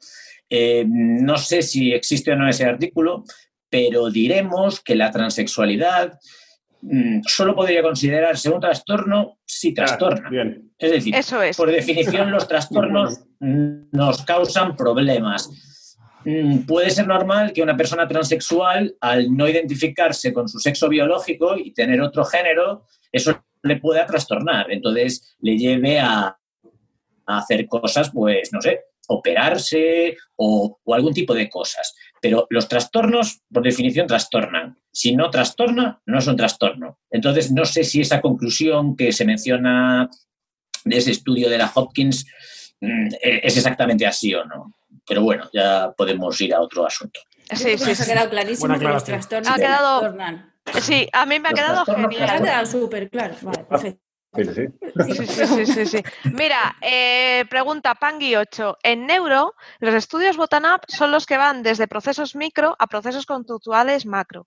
Y los top-down son los que parten de procesos conductuales para llegar a entender procesos más micro, neuronales. Vale, Pangui, pero la pregunta ¿cuál era? Que me has dicho. Que eso Eso es lo mismo que ha dicho que- Mugo. Lo mismo Claro. que he dicho yo, pero con la percepción en lugar de, de, de con la neuro. Ah, vale. Sí, de lo específico a lo general, de lo general a lo específico. Claro. Eh, bueno, preguntan, dice, huella hídrica del H2. Desde, el pun- Mm. desde ese punto de vista, ¿podría ser peor los coches de hidrógeno que los eléctricos? Idea, ¿eh? pero no, no lo, no lo creo. Pe- peor los de hidrógeno que los eléctricos. Sí, Por la huella que Pues, deje- mis conocimientos creo que yo voto por el eléctrico, sinceramente, pero Sí. no lo sé, es que yo, yo no trabajo con huella hídrica y, y en realidad me pierdo un poco en ese concepto. Eso para los ambientales, pero por lo que yo conozco del eléctrico, sería difícil que fuera, Claro, peor. porque o sea, peor el eléctrico que el que hídrico, es eso, ¿no? Lo que, sí, creo que sí. Yo so- estoy a favor del eléctrico, de momento, hasta que se demuestre lo contrario. sí, sí, porque No sé, tú, efectivamente. Sabes de Desde- automoción. ¿Desde ¿verdad? qué punto de vista podrían ser peor los coches de hidrógeno que los eléctricos? Hombre, eh, la obtención de hidrógeno es muy complicada. Una pila de Cara. hidrógeno y cara. Una pila de hidrógeno ahora mismo se están investigando y de hecho hay modelos comerciales de pila de hidrógeno. Entonces, mm, yo os animo a que busquéis el precio de un Toyota Mirai y lo comparéis con el precio de un eléctrico de la misma marca, ¿vale? Veréis que el de hidrógeno es mucho más caro. Ya, claro. Eh, aparte de la obtención de hidrógeno, que por ahora no es barata, no es algo fácil de obtener. Entonces, tener mm, cargadores de hidrógeno para estos trastos es un poquito complicadete. Aunque ya os digo que hay redes de... En Estados Unidos sí que se usan. El Mirai, Para, car- para cargar el eh, los de hidrógeno. los de hidrógeno. Que son- nos cuesta encontrar enchufes para el eléctrico. Y que de gas natural también, o sea, imagínate. Claro. Sí, entonces yo creo que es mucho más sencillo ir a, a la a ver en automoción. Lo que importa es que tu producto sea eh, tenga una buena relación calidad-precio, que sea barato de mantener y barato para el usuario. Entonces, mm, si algo sale muy muy caro, por eso no inviertes en ello. Y por ahora parece que el eléctrico promete por eso, porque te va a quitar muchas, eh, muchos problemas, muchas revisiones, cambios de aceites y filtros, o sea, el mantenimiento de un eléctrico vas a ahorrar dinero. Eh, al usuario de aire mejor, contaminan menos, siempre teniendo en cuenta de que esa electricidad con la que tú alimentas al eléctrico, poco a poco vamos mejorando nuestras fuentes de, de electricidad a cosas Hacia más renovables. hacia renovables. O sea, que el eléctrico sí que es mucho mejor por eso, porque vamos tirando hacia cosas mucho más limpias y más sencillo, sobre todo. Y para Ah, una pero a la empresa, hora de cambiar a un vehículo más sostenible hay que tener muy en cuenta la, que hay que ya no solo cambias de coche, yo siempre lo digo, hay que cambiar también la mentalidad al volante. El coche eléctrico tiene que usarse bien, porque si no se usa Eso es. bien, no es la buena herramienta para la que se ha diseñado. Entonces, si tú con un coche híbrido te vas a la playa todos los días desde Madrid, pues no te sale rentable, porque, porque con- contaminas más, porque la, la pa- la parte de combustión de un híbrido suele ser de gasolina y suele ser más contaminante que, que uno de combustión normal. Entonces hay que, Mm, hay que, claro, hay- cuando optamos por cambiar de vehículo, cuando nos toque, siempre cuando nos toque, en lugar, para a la hora de informarnos hay que ir al concesionario, pero ya con los deberes hechos. Yo animo a que la gente se informe antes, porque Eso si tú vas a comprar un coche, te van a vender el coche que ellos quieran, no el que tú necesitas. Entonces, si claro, tienes una serie de movimientos fijos al trabajo, al colegio, al gimnasio, lo que es, bueno, al gimnasio ir en coche es un poco contradictorio, pero Y llueve no. y si llueve, bueno, si llueve no, vale, ahí. Perdón, Coruña. Pero ¿qué es eso? Que a la hora de, de elegir tu coche tienes que ir con, con los kilómetros fijos que vas a hacer y, y- y comprarte el vehículo que te va a ayudar en tu día a día. Como eso cuando es. te compras el abono que necesitas, no un abono que no vas a usar, el abono Mm. transporte. Eso es. De hecho, yo lo que siempre recomiendo cuando vas a comprarte un coche es eh, haz un estudio de los kilómetros que haces al año y llévatelo apuntadito. Si haces más de 20.000, diésel. Si haces menos porque mueves poco el coche y tal, porque no necesitas el coche más que para cosas puntuales, tira para un gasolina, vas a ahorrar dinero y no vas a Ojalá. soltar partículas. Ojalá te hubiera oído decir esto antes. Un buen consejo automovilístico. ¿Qué coche tienes? Un diésel. Un diésel, pero no le hago más de 20.000 kilómetros al año. Claro. Claro, También influye si, además del montante total de kilómetros, si son en pequeños desplazamientos todos los Sí. días o si son más largotes. Claro. Son pequeñitos, son pequeñitos aún encima. Sí. ¿Y en, en eso en qué, en qué influiría desde mi desconocimiento? Eh, por ejemplo, el diésel y los pequeños desplazamientos eh, vas a tener mucho más gasto de mantenimiento. Porque no Mm. sé si sabéis que un vehículo Filtro de partículas. claro. Efectivamente, partículas. el Mm. vehículo diésel para soltar, para no soltar una zorrera negra por el tubo de escape, Sí, lo sí. que lleva son mogollón de sistemas como filtros de partículas, la urea, Catalizador. Que además, que además son bien caros. muy, caros, muy caros. Efectivamente, válvulas EGR. Entonces, ¿qué pasa? Que si nos ponemos en un coche ya con una cierta edad que tuviera una válvula EGR y solo le haces eh, mm, pues un uso urbano, ese coche vas a romper válvulas EGR a mansalva. Mm. Pero Me estás mansalva. asustando mucho, ¿eh? Eh, no, hombre, si lo coges poquito. Pero una persona Todos los que días. to- Uh, al eléctrico, al eléctrico. Vivo en eléctrico. Tengo que ir a trabajar en coche. pues eso. Entonces, mucha gente que se en las últimas, los últimos 10 años, cuando solo había este tipo de válvulas, se quejaba. Oh, es que esta válvula es una mierda, yo quiero que me la cancelen, no sé qué. Y decías, vamos a ver, hijo mío, Wow. ¿qué uso, qué uso estás dando a un vehículo? Porque es que te has comprado un vehículo que está orientado a trayectos largos. Autovía, donde tú no estás eh, ahí, su nivel de emisiones eh, de partículas baja un montón. Mientras que el arranque para, Exacto. arranque para de una Y, tasa, cal- y calentar, y calentar el motor. eso Cuando es, está frío es muy hace poco que, eficiente. hace que salga. que Hay salga muchas la pérdidas de energía en forma de calor. Eso el es. eléctrico es mucho más eficiente en ese aspecto. Hmm. Claro, estamos hablando de que el eléctrico no, no necesita un sistema de refrigeración, aunque ahora Mm. se está poniendo para la batería, pero el motor no se calienta. Entonces, son cosas que a la larga eh, son buenas El, mejoras. el número de piezas móviles es una Es fracción mínima, con pequeñito. lo cual no, no, no tienes desgaste ni necesitas lubricante, en fin.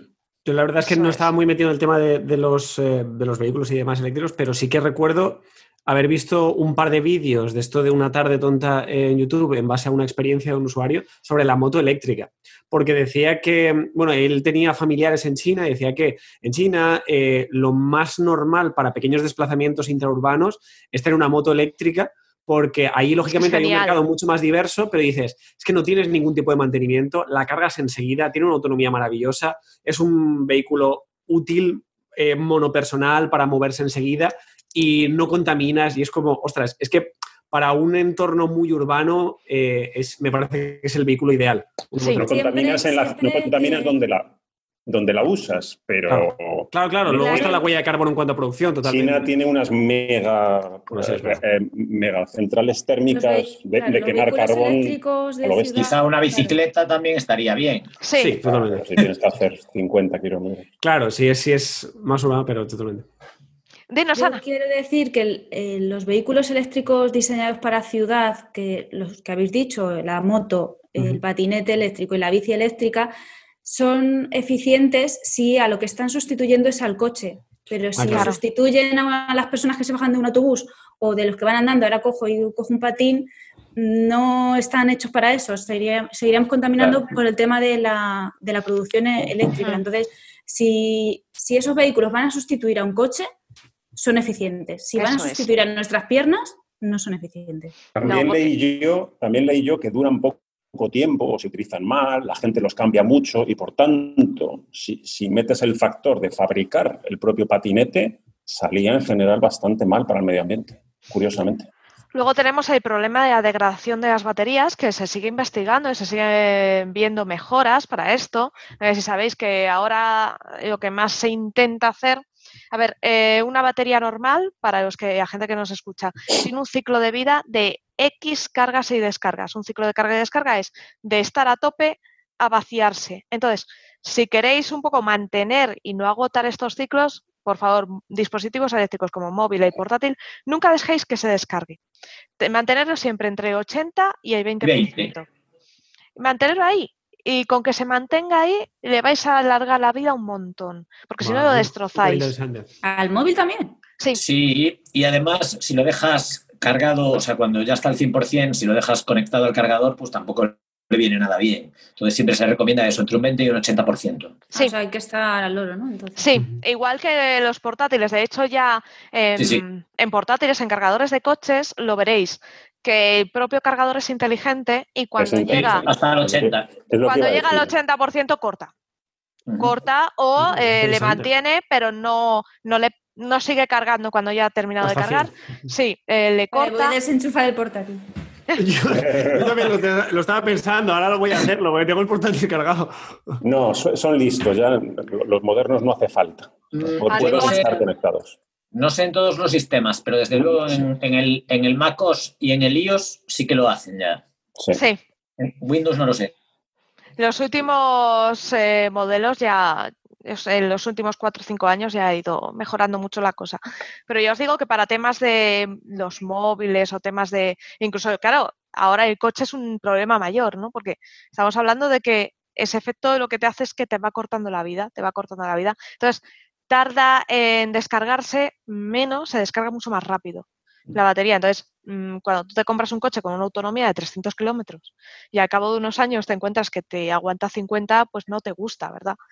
Pues ese es el problema y sabemos que mm, se puede intentar alargar un poquito la vida, pero no es milagroso. Es interesante que lo hayáis dicho, porque coches no tenemos todo el mundo, pero móviles y, y portátiles Mm. sí. Entonces, Totalmente, baterías eléctricas. baterías, claro. Claro, pues eh, por eso en, para vehículos se está investigando mucho en universidades el tema de las baterías de condensadores. Porque si tú creas una batería con condensadores, esa batería no se va a degradar nunca. O sea, siempre va a tener ciclos de carga y descarga infinitos. Pero claro, ahora tienes que crear la tecnología para tener mogollón de condensadores en una batería. Entonces eso, eso está ahora mismo en investigación y puede ser, sería una maravilla. Y a ver si les interesa. A ver, a ver si les interesa a los fabricantes de móviles también. Sí. interesa- al final interesa a todo el mundo. Hombre, interesará a sus hijos, si no el planeta que les van a dejar Claro. los fabricantes de móviles va a ser fino. No, y que a partir, a tener en cuenta una cosa, esto, el que primero que lo saque, se forra. Eso sí. Imaginaos el sacar el móvil que, cuya batería jamás se degrada. A mí Guau, con que vamos todos de cabeza. un día o dos eh, ya, ya estaría muy bien. Claro, pero imagínate encima un móvil eh, que lo primero que te hace- obliga a cambiar es esa batería. Pues a lo mejor podrás aguantar en lugar de cuatro años con un mismo móvil, pues eh, le puedes aguantar mucho más. Y mejor Y mejor. para los coches eléctricos, que es... eh, Claro, tienen que es, una- una a quien va orientado. brutal. Esto orientado, eh, por ahora Sí, se está sí. investigando para coches, pero luego esa tecnología se ampliará al resto. Qué es un tema, la verdad es que es un tema muy, muy interesante. Pero Mm. controlar la descarga de, uno- de, los, de, los, mm, de los condensadores es, es complicado, claro, por eso no está ahí. Claro, es un poquito Porque en complicadillo, cuanto ¿no? lo punteas se, se se- se descarga de golpe. Por lo tanto, hay que hacer muchos condensadores pequeñitos, con lo cual la eficacia, en fin, que no es... no es- Sí, no mira, eh, es tremendo, sí, los supercondensadores. Acerachit dice que esto es como un pez que se muerde la cola, que la energía en nuestro país aún se obtiene de una manera muy contaminante y que recargar un coche con energía eléctrica, pues como que como que el- hay que tener en cuenta ese proceso de obtención de esa energía. Pues yo creo que tampoco somos tan sucios, ¿no? Generando energía. ¿Qué opinas, Ana? Cios, en- me parece que en 2019, si mal no recuerdo, leí que el 80% de la generación eléctrica es todavía fósil.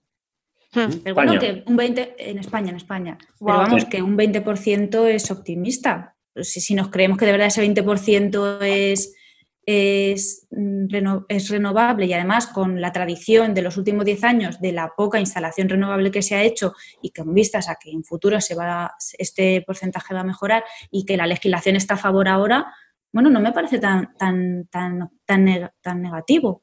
No sé.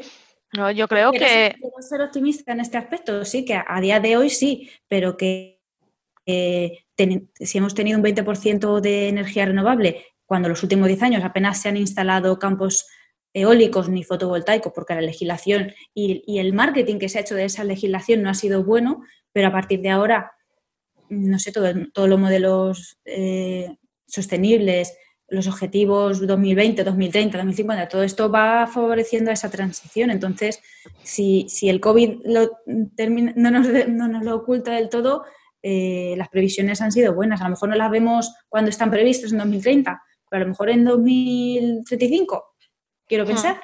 sí, de hecho las grandes, las grandes están invirtiendo mucho en parques nuevos.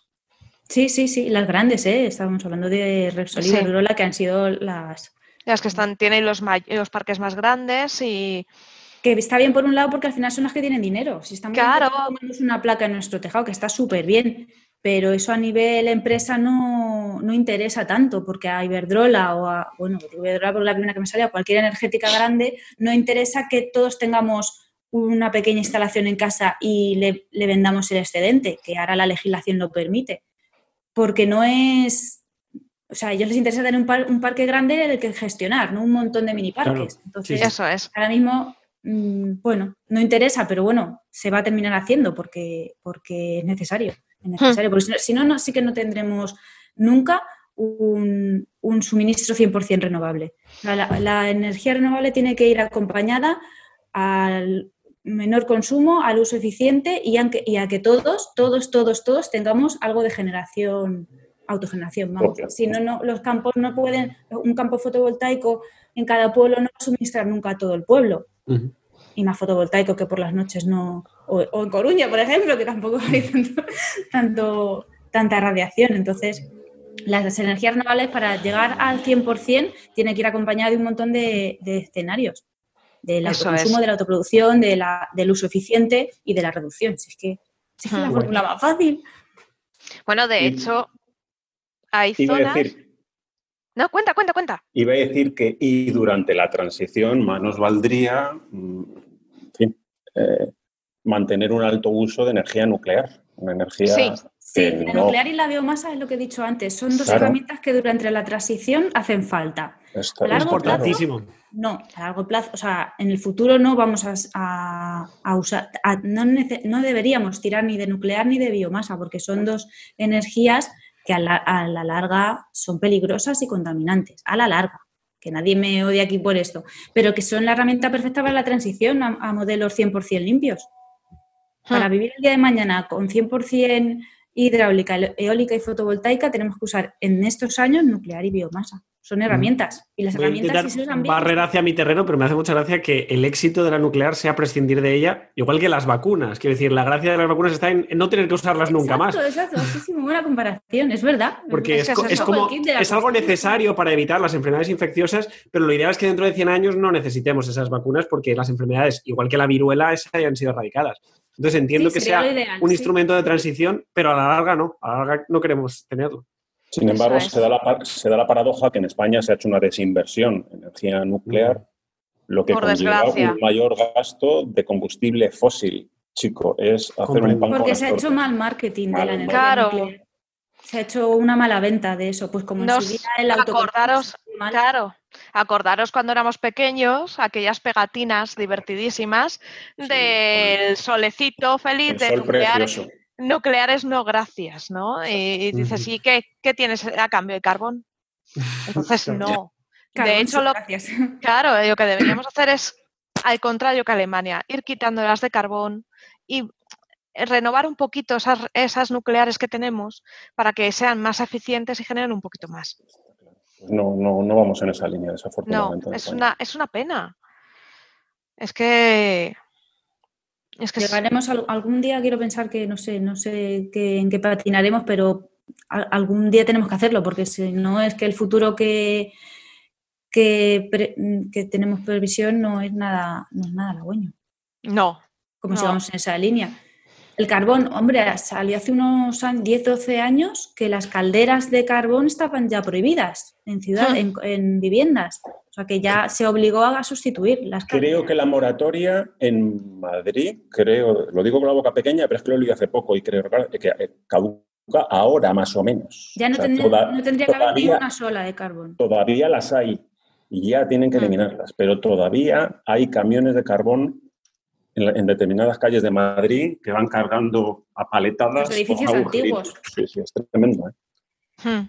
Obsoleto. eso la rehabilitación energética y por eso es este protagonista ahora. la Pero es que además tiene que- lo terrible es que eran, no solo estamos hablando de casitas en el centro de Madrid, que sigue teniendo carbón, estamos hablando de edificios de viviendas, edificios, algún cole queda de carbón, o sea, edificios oficiales. también. Entonces, eh, si tú no pones ejemplo con tus edificios oficiales, mm, tus empezar, vecinos, sí. Tus vecinos no van a hacer lo mismo que tú. Entonces sí que hay que un poco incentivar a que renueven. Lo que pasa es que también es una inversión muy grande. que Es una inversión muy grande, entonces la gente tiene miedo a esa derrama tan cara por- y más poniéndose de acuerdo en edificios de, de uso colectivo, porque en una vivienda particular, bueno, pues puedes tener tu previsión de tus gastos y estudiar tú mismo lo- el nivel de ahorro que vas a tener, pero ponerte de acuerdo con 30 o 40 vecinos, Claro, entiendo que igual que a veces poner un ascensor en un piso es, es- es un caos, eh, el hecho de renovar completamente la- el circuito eléctrico y el, el sistema de, de suministro de energía puede ser un quebradero de cabeza. Pues sí, porque siempre pasa como en todo, siempre habrá gente a favor y en contra de una cosa o de la otra. No, Sí. Yo creo que ¿alguna vez os habéis encontrado en una situación que todo el mundo esté de acuerdo en algo? Porque No, creo y, que las no. y las reuniones de vecinos no son Las precisamente de el ágora griega de, de la No, no, democracia. no. Es el Ahora- mejor ejemplo. Ahora mismo estamos todos de acuerdo en que no estamos, en que no nos encontremos ninguna situación así. Totalmente de acuerdo. Exacto. Bueno, y a ritmo, vamos, eh, un poco sobre este hilo de energías, preguntaban, eh, eh, decían que nos contases un poquito cómo funciona la aerotermia y si es tan buena y tan económica. Sí, la aerotermia es una fuente de energía también renovable. eh, se empezaba a oír más a- hace dos años, empezó a, a- ya a oír un poco, ¿no? Tampoco era una cosa que salía en todas las conversaciones, nada, todo hablando de la aerotermia ahora mismo. Yo no sé lo que es, Ana. Tampoco. Es un ¿eh? sistema de climatización para viviendas o edificios, de climatización, hablo, refrigeración y calefacción. Y también hay sistemas que combinan la generación de agua caliente sanitaria. Es una un nuevo modelo de caldera alimentado con energía renovable. La energía que alimenta estos sistemas la extrae del ambiente del aire exterior. O sea, el aire, por, el- las temperaturas exteriores, por muy frías o muy calientes que sean, estos equipos de aerotermia que a la vista son como, como los equipos de aire acondicionado, son más o menos así, son un, una- un equipo fuera y otro dentro de la vivienda, que se encargan de absorber la energía térmica del aire exterior y mediante unos equipos de condensadores y compresores, que es la técnica conocida como bomba de calor, y el- utilizan gases refrigerantes, comprimen y expanden estos gases y generan la, la temperatura necesaria para el interior de las viviendas. Esta temperatura del aire se puede traspasar a un sistema de radiadores de solar radiante, a sistemas que, que funcionan con agua o a sistemas que, que funcionan con aire, como el aire acondicionado. Puede pasar del aire a aire interior o del aire exterior a agua. Pero tiran de electricidad para la compresión de los gases. Funcionan con electricidad, sí, sí, sí. Lo, con- lo conectas a la luz, como los equipos de aire acondicionado, lo conectas a la luz y, y funciona. Lo que pasa es que serán eficientes, quiero creer. Claro. Son muy eficientes. po- Son mm, por cada kilovatio de electricidad que consume, obtienes 4 kilovatios o 4 y pico de energía térmica. Wow, Eso entonces son muy eficientes, son equipos muy Eficiente. eficientes. Es muy Yo interesante. soy muy ¿eh? fan de la aerotermia. Y es muy nuevo, ¿no? Quiero decir, si hace dos años empezaba a utilizar, es, es- es algo de vanguardia. Sí, ahora es de, es de vanguardia y de hecho las potencias en- de estos equipos están mejorando casi a diario. Cada feria del clima tienes equipos nuevos con más potencia y además equipos que puedes combinar con tu sistema de radiador que ha ido antes con caldera de gas o con suelo radiante o hay diferentes tipos de aerotermia de baja, alta y media temperatura como la geotermia, pero, pero, con alimentada con el aire del ambiente exterior. Y si lo combinas, que ahora es algo súper nuevo, que están en, en muchos blogs de climatización, lo están sacando, si lo combinas además con fuentes de generación limpia, si tú en tu casa tienes fotovoltaica y aerotermia, entonces ya estás alimentando la aerotermia, que es renovable, con un sistema que es renovable, que es la fotovoltaica también. Entonces, final, Ah, son combinables. tener- claro, son combinables. Si puedes tener el pack que quieras. Y si Hmm. Tienes un, no sé, pues una fuente al lado, pues puedes ponerte también una turbina hidráulica y coger. Bueno, de hecho, eh, las nuevas construcciones ya están muchas metiendo aerotermia. Sí, sí, sí. Interesante. Claro, porque es que ahora mismo la- el Código Técnico de la Edificación Español obliga a que un porcentaje del agua caliente sea renovable. Entonces hay muchísima gente, eh, bueno, gente y, y construcciones nuevas que han tirado por la energía solar térmica, que era la más barata hasta ahora, Sí. y ahora la aerotermia es otra opción renovable. Antes, Yo me- antes obligaba a que fuera captación solar, pero ahora obliga a que sea renovable, porque hay muchas fuentes que te proporcionan ese calor. Hmm. Sí, yo estoy muy contenta. En mi casa tengo la solar, las placas solares para calentar el agua caliente y en verano es una gozada. Porque es que Claro. no gastas gas. Eh, nada, de gas. nada, Y era más muy- en el centro de la península. Es que Mugo no lo tiene tan fácil, pero no, pero la radiación en España Pero bueno, tenemos, yo, tenemos esa, esa ventaja. como Yo todo mediterráneo- yo como mediterráneo tengo que considerarlo, desde luego, tengo que meterme en ese mundillo. Tú piensas que desde finales de abril hasta principios de octubre, eh, que aún hace calorcito y eso caliente, el sol le está, eh, Sí, calienta, no gastas gas. No gastas gas. Y además la aerotermia te sirve también para la refrigeración, ¿eh? O sea que aunque Sí. haga mucho calor fuera, eh, el equipo te climatiza a la temperatura de confort que necesitas dentro. En la energía solar térmica, evidentemente, no vas a conseguir frío. Hombre, yo he sido siempre más de ponerme un batín gordo que de poner cualquier tipo de calefacción, o sea que me va bien. Pues mira, mejor todavía, Sí. menos gastas. Sí, sí. No, pero me, me parece súper interesante, vaya. Lo que pasa es que ahora el problema que tenemos en el parque de viviendas español es que muchas construcciones tienen un aislamiento bastante deficiente y eso hace que la energía, el calor de dentro o el fresquito de Se dentro pierda. se escape. Entiendo. Entonces, claro, pierde eh, una aerotermia en una construcción antigua, pierde su punto fuerte que es la eficiencia.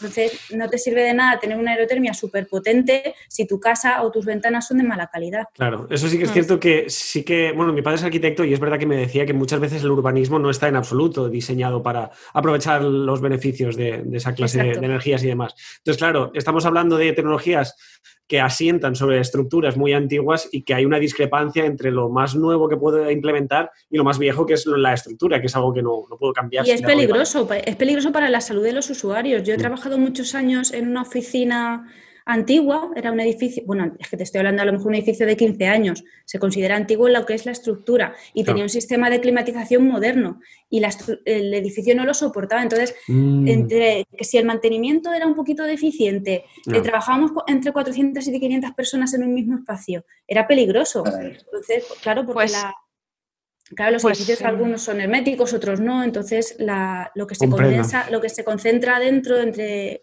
pues, el CO2, la respiración humana, polvo, pues es que es peligroso para la salud. Se pueden Eso generar es. patologías de, de piel, de ojos. Hmm. Coño, imaginaos eh, si un edificio de 15 años ya es viejo para eso, imaginaos uno de, con 50 años, ¿no?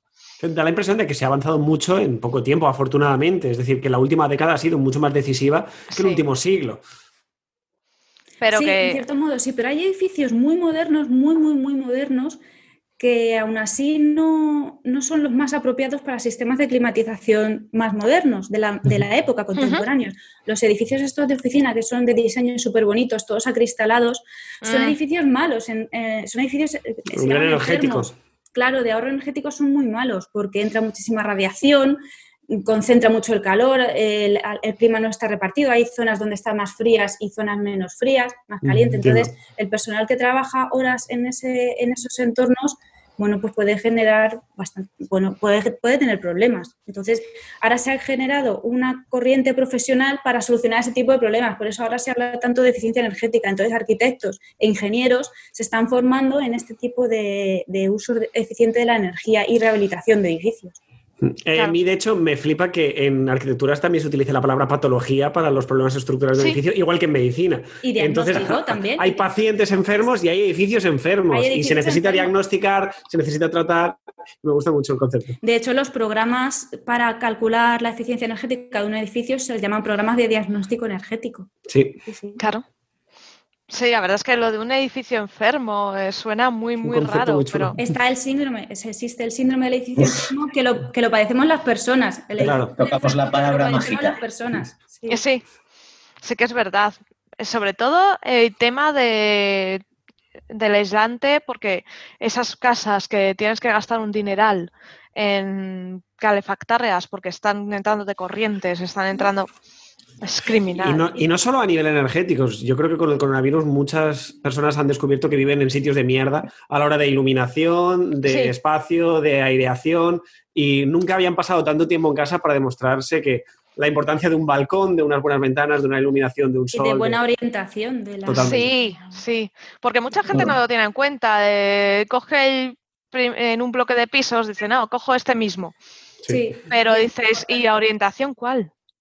Claro, porque eh, no sé si habréis eh, escuchado aquí en España que la orientación bu- buena es la sur, por, Sí, ¿no? por la altura. Entonces hay zonas donde te pega el sol, pero bien. Entonces, claro, dices, bueno, la orientación sur relativa, porque a, a lo mejor a mí me interesa que no me pegue tanto, pero en realidad, en realidad sigue siendo buena la orientación sur, porque de la radiación solar siempre nos podemos proteger. Con, con toldos O o con persianas. con alizos o con persianas, pero si tenemos una orientación norte y queremos luz natural, no la vamos a poder poner de No, forma no hay manera. artificial.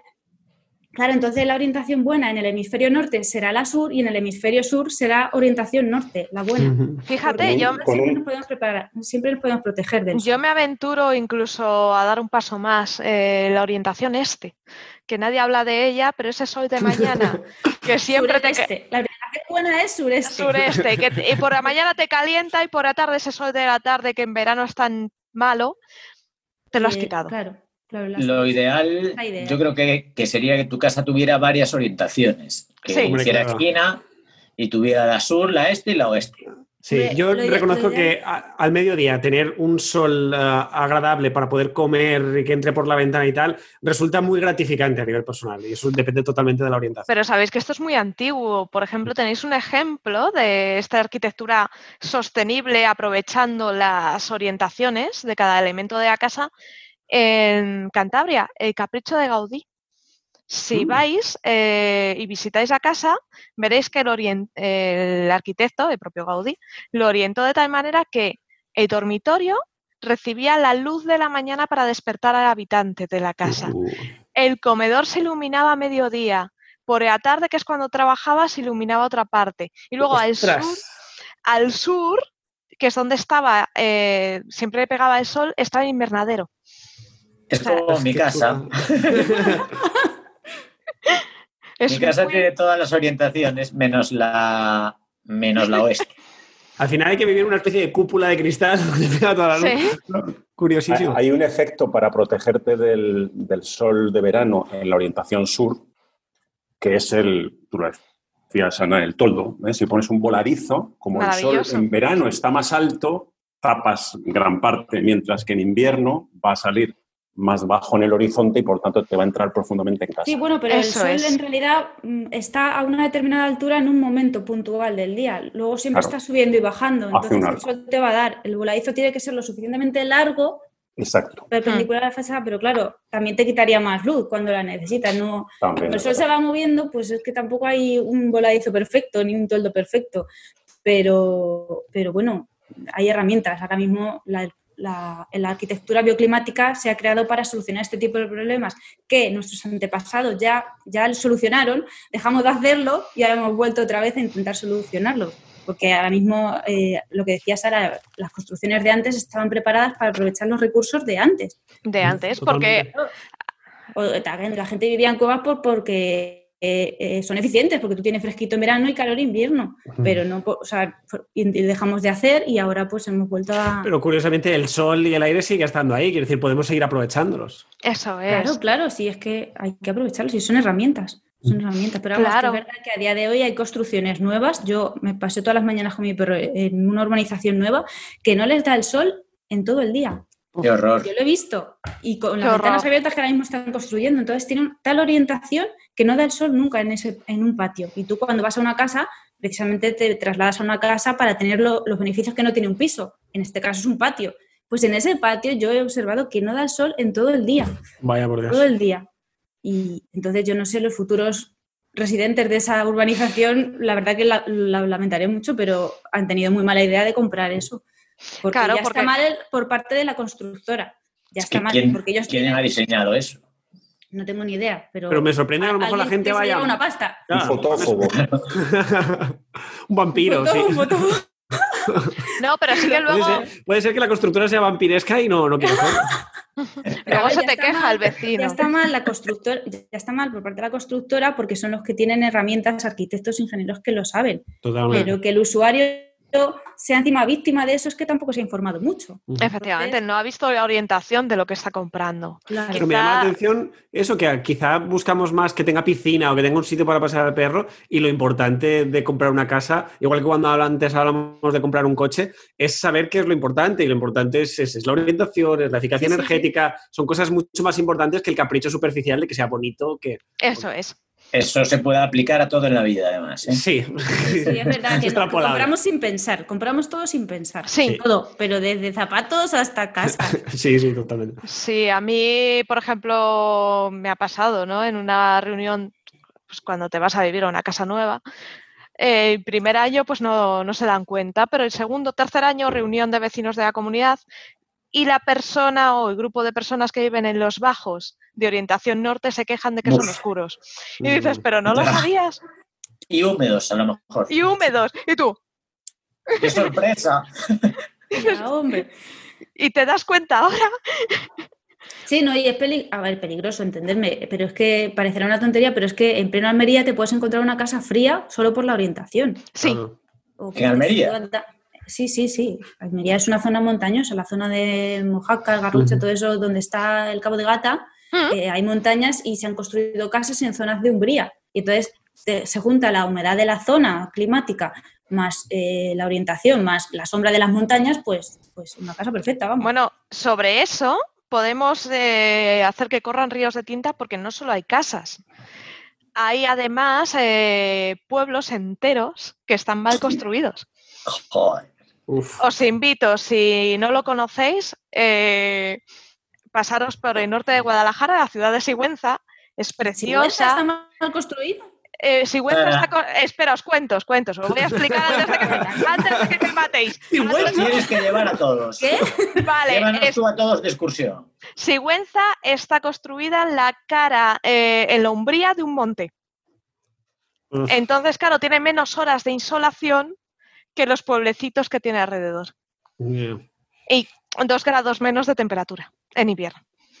En verano es más fresca. En Guadalajara dos grados se notan, ¿eh? Que Sí, sí. Los grados son dos grados. dos grados son dos grados. Creo que fue en Noruega donde un pueblo barra ciudad tenía ese problema y plantó un espejo gigante en la ladera de enfrente, orientable, A grandes males, grandes remedios, ¿eh?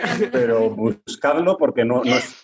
Oye, lo pues miré su día y no pero- era, no era un bulo. A mí me Recuerda parece al- maravilloso. Me recuerda el bloqueador solar del señor Pero Barnes. no, Sí. no, sí, eso estaba pensando yo.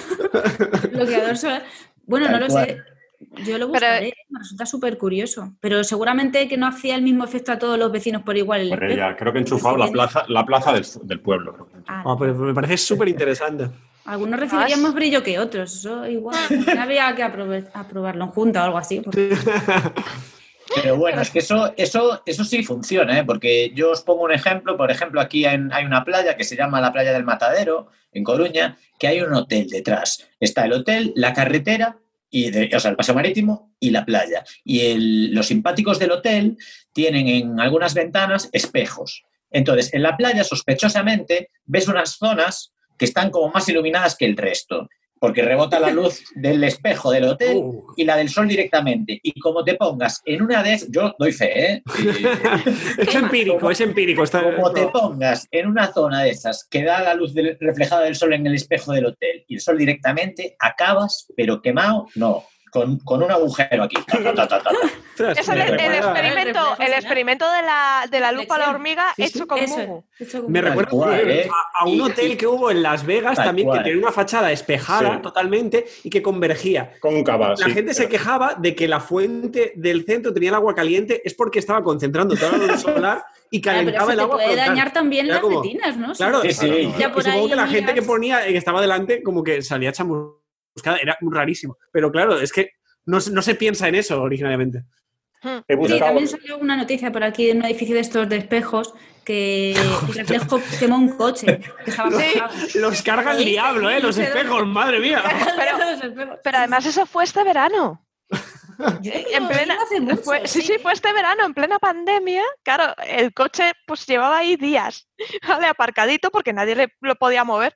Y el bloque de edificios, efecto lupa y hormiga, pero con un edificio y coche. coche. Madre mía. Imagínate, ¿eh? El espejo, nuestro mayor enemigo y nuestro mayor amigo. he buscado, Depende de cómo lo Sí, uses. he buscado espejo pueblo, espejo pueblo Noruega Cuenta, en Google y sale el puebleto al que me refería antes. Noruega. Espejo pueblo Noruega y Espejo pueblo, esa es la clave, la fórmula, ¿no? Espejo Ya pueblo. sabéis, apuntar. amigos porque os va a encantar. Ten mucho Luego cuidado con venimos ese con el hashtag la foto. Sí, y, Rojocán. Este, sí. Gracias. y ya sabéis, amigos de Sigüenza, no me Ostras. peguéis. Y Sigüenza, pueblo también en España, ¿no? Hay que buscar. Está muy bien, pero podría haberse hecho mejor. Es maravilloso, pero yo creo que quizás se pondría allí por algo de orografía o alguna historia. 600.000 euros les costó poner esos espejos. ¡Ostras! El espejo es muy barato. Mm. Hombre, pero estamos hablando de ellos. Claro, hombre. Pero luego el espejo puedes aprovechar para mirarte todas las mañanas, te peinas, yo qué sé, quiere decir otras aplicaciones. sí. No, no, eh, daría lugar, daría lugar a muchos sustos mañaneros, porque yo no sé vosotros, pero yo por la ¿Te mañana cuando salgo a trabajar voy hecha un zombie, hecha un desastre. Entonces te encuentras- Es que pone que, pone que por culpa de, de su orientación el sol nunca aparece durante cinco meses al año. Entonces, para Como los solucionarlo, conos, entonces, claro, si es que están para solucionarlo pusieron el, el espejito, decimos los espejitos. El espejito del coche, sí. Los tres pedazos espejitos que tienen. Es que, es que son muchos meses sin luz. Polen. Cinco meses. Y además, eso, hombre, y cinco meses y la, la gente Y vive. en Estamos Noruega. con la luz solar, somos girasoles, ¿no? ¿Cómo, cómo influye la luz, la luz natural, Mugu, en la, en fin, en la Pues- salud mental? Eh, Guau, Pues bastante. mm, Eh, influye bastante. Mm, por eso, a lo mejor, quizá la, la gente del sur o de sitios como Andalucía parecen más vivarachas, más Mm. alegres, más tal.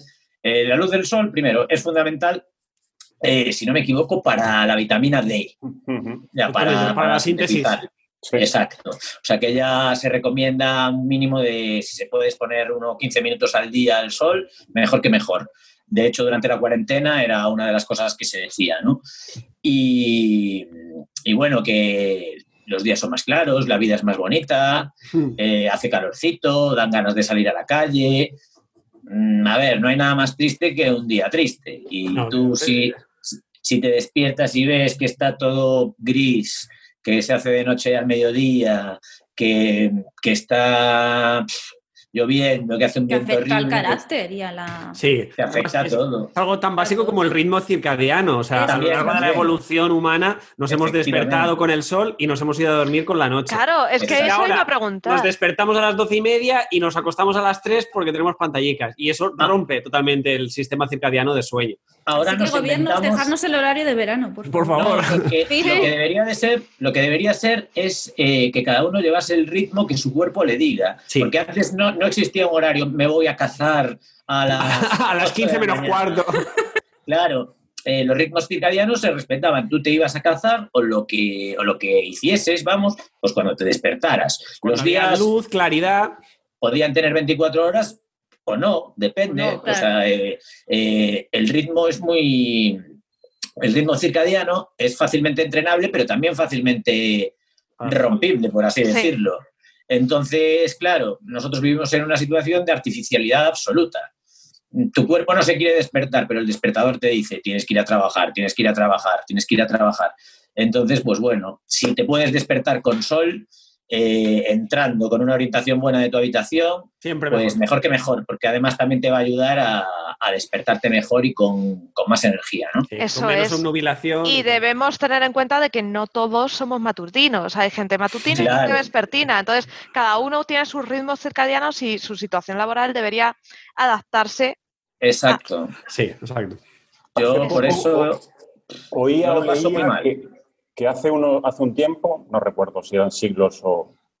que era razonablemente común irte a dormir eh, con la caída del sol, Sí, pero levantarte y hacer algo, trabajar, en fin, lo que se te ocurriese, pues a mitad de la noche eh, y luego volver a dormir. O sea, eh, sí, también, aparentemente claro. estaba- era normal dormir en dos tramos.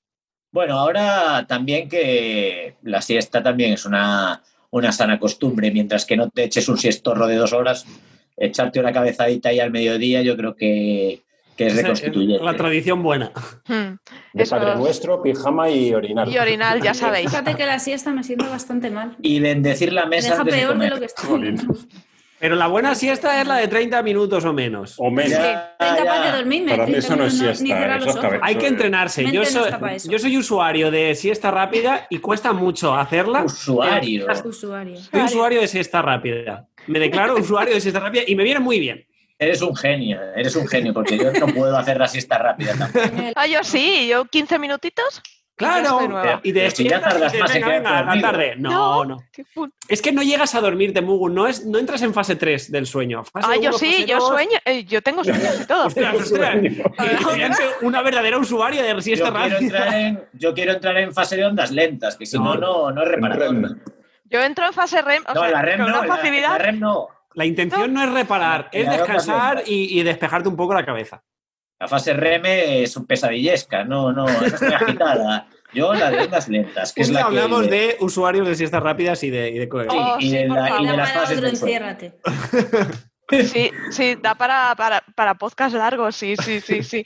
Bueno, se nos acerca el tiempo ya de despedirnos, así que como tenemos aún un ratín, vamos a aprovechar para haceros spam, contar eh, dónde os pueden encontrar los usuarios, despediros con calma y, y tranquilidad. Eh, empezamos pues, Juan Carlos, que te veo ahí despistado.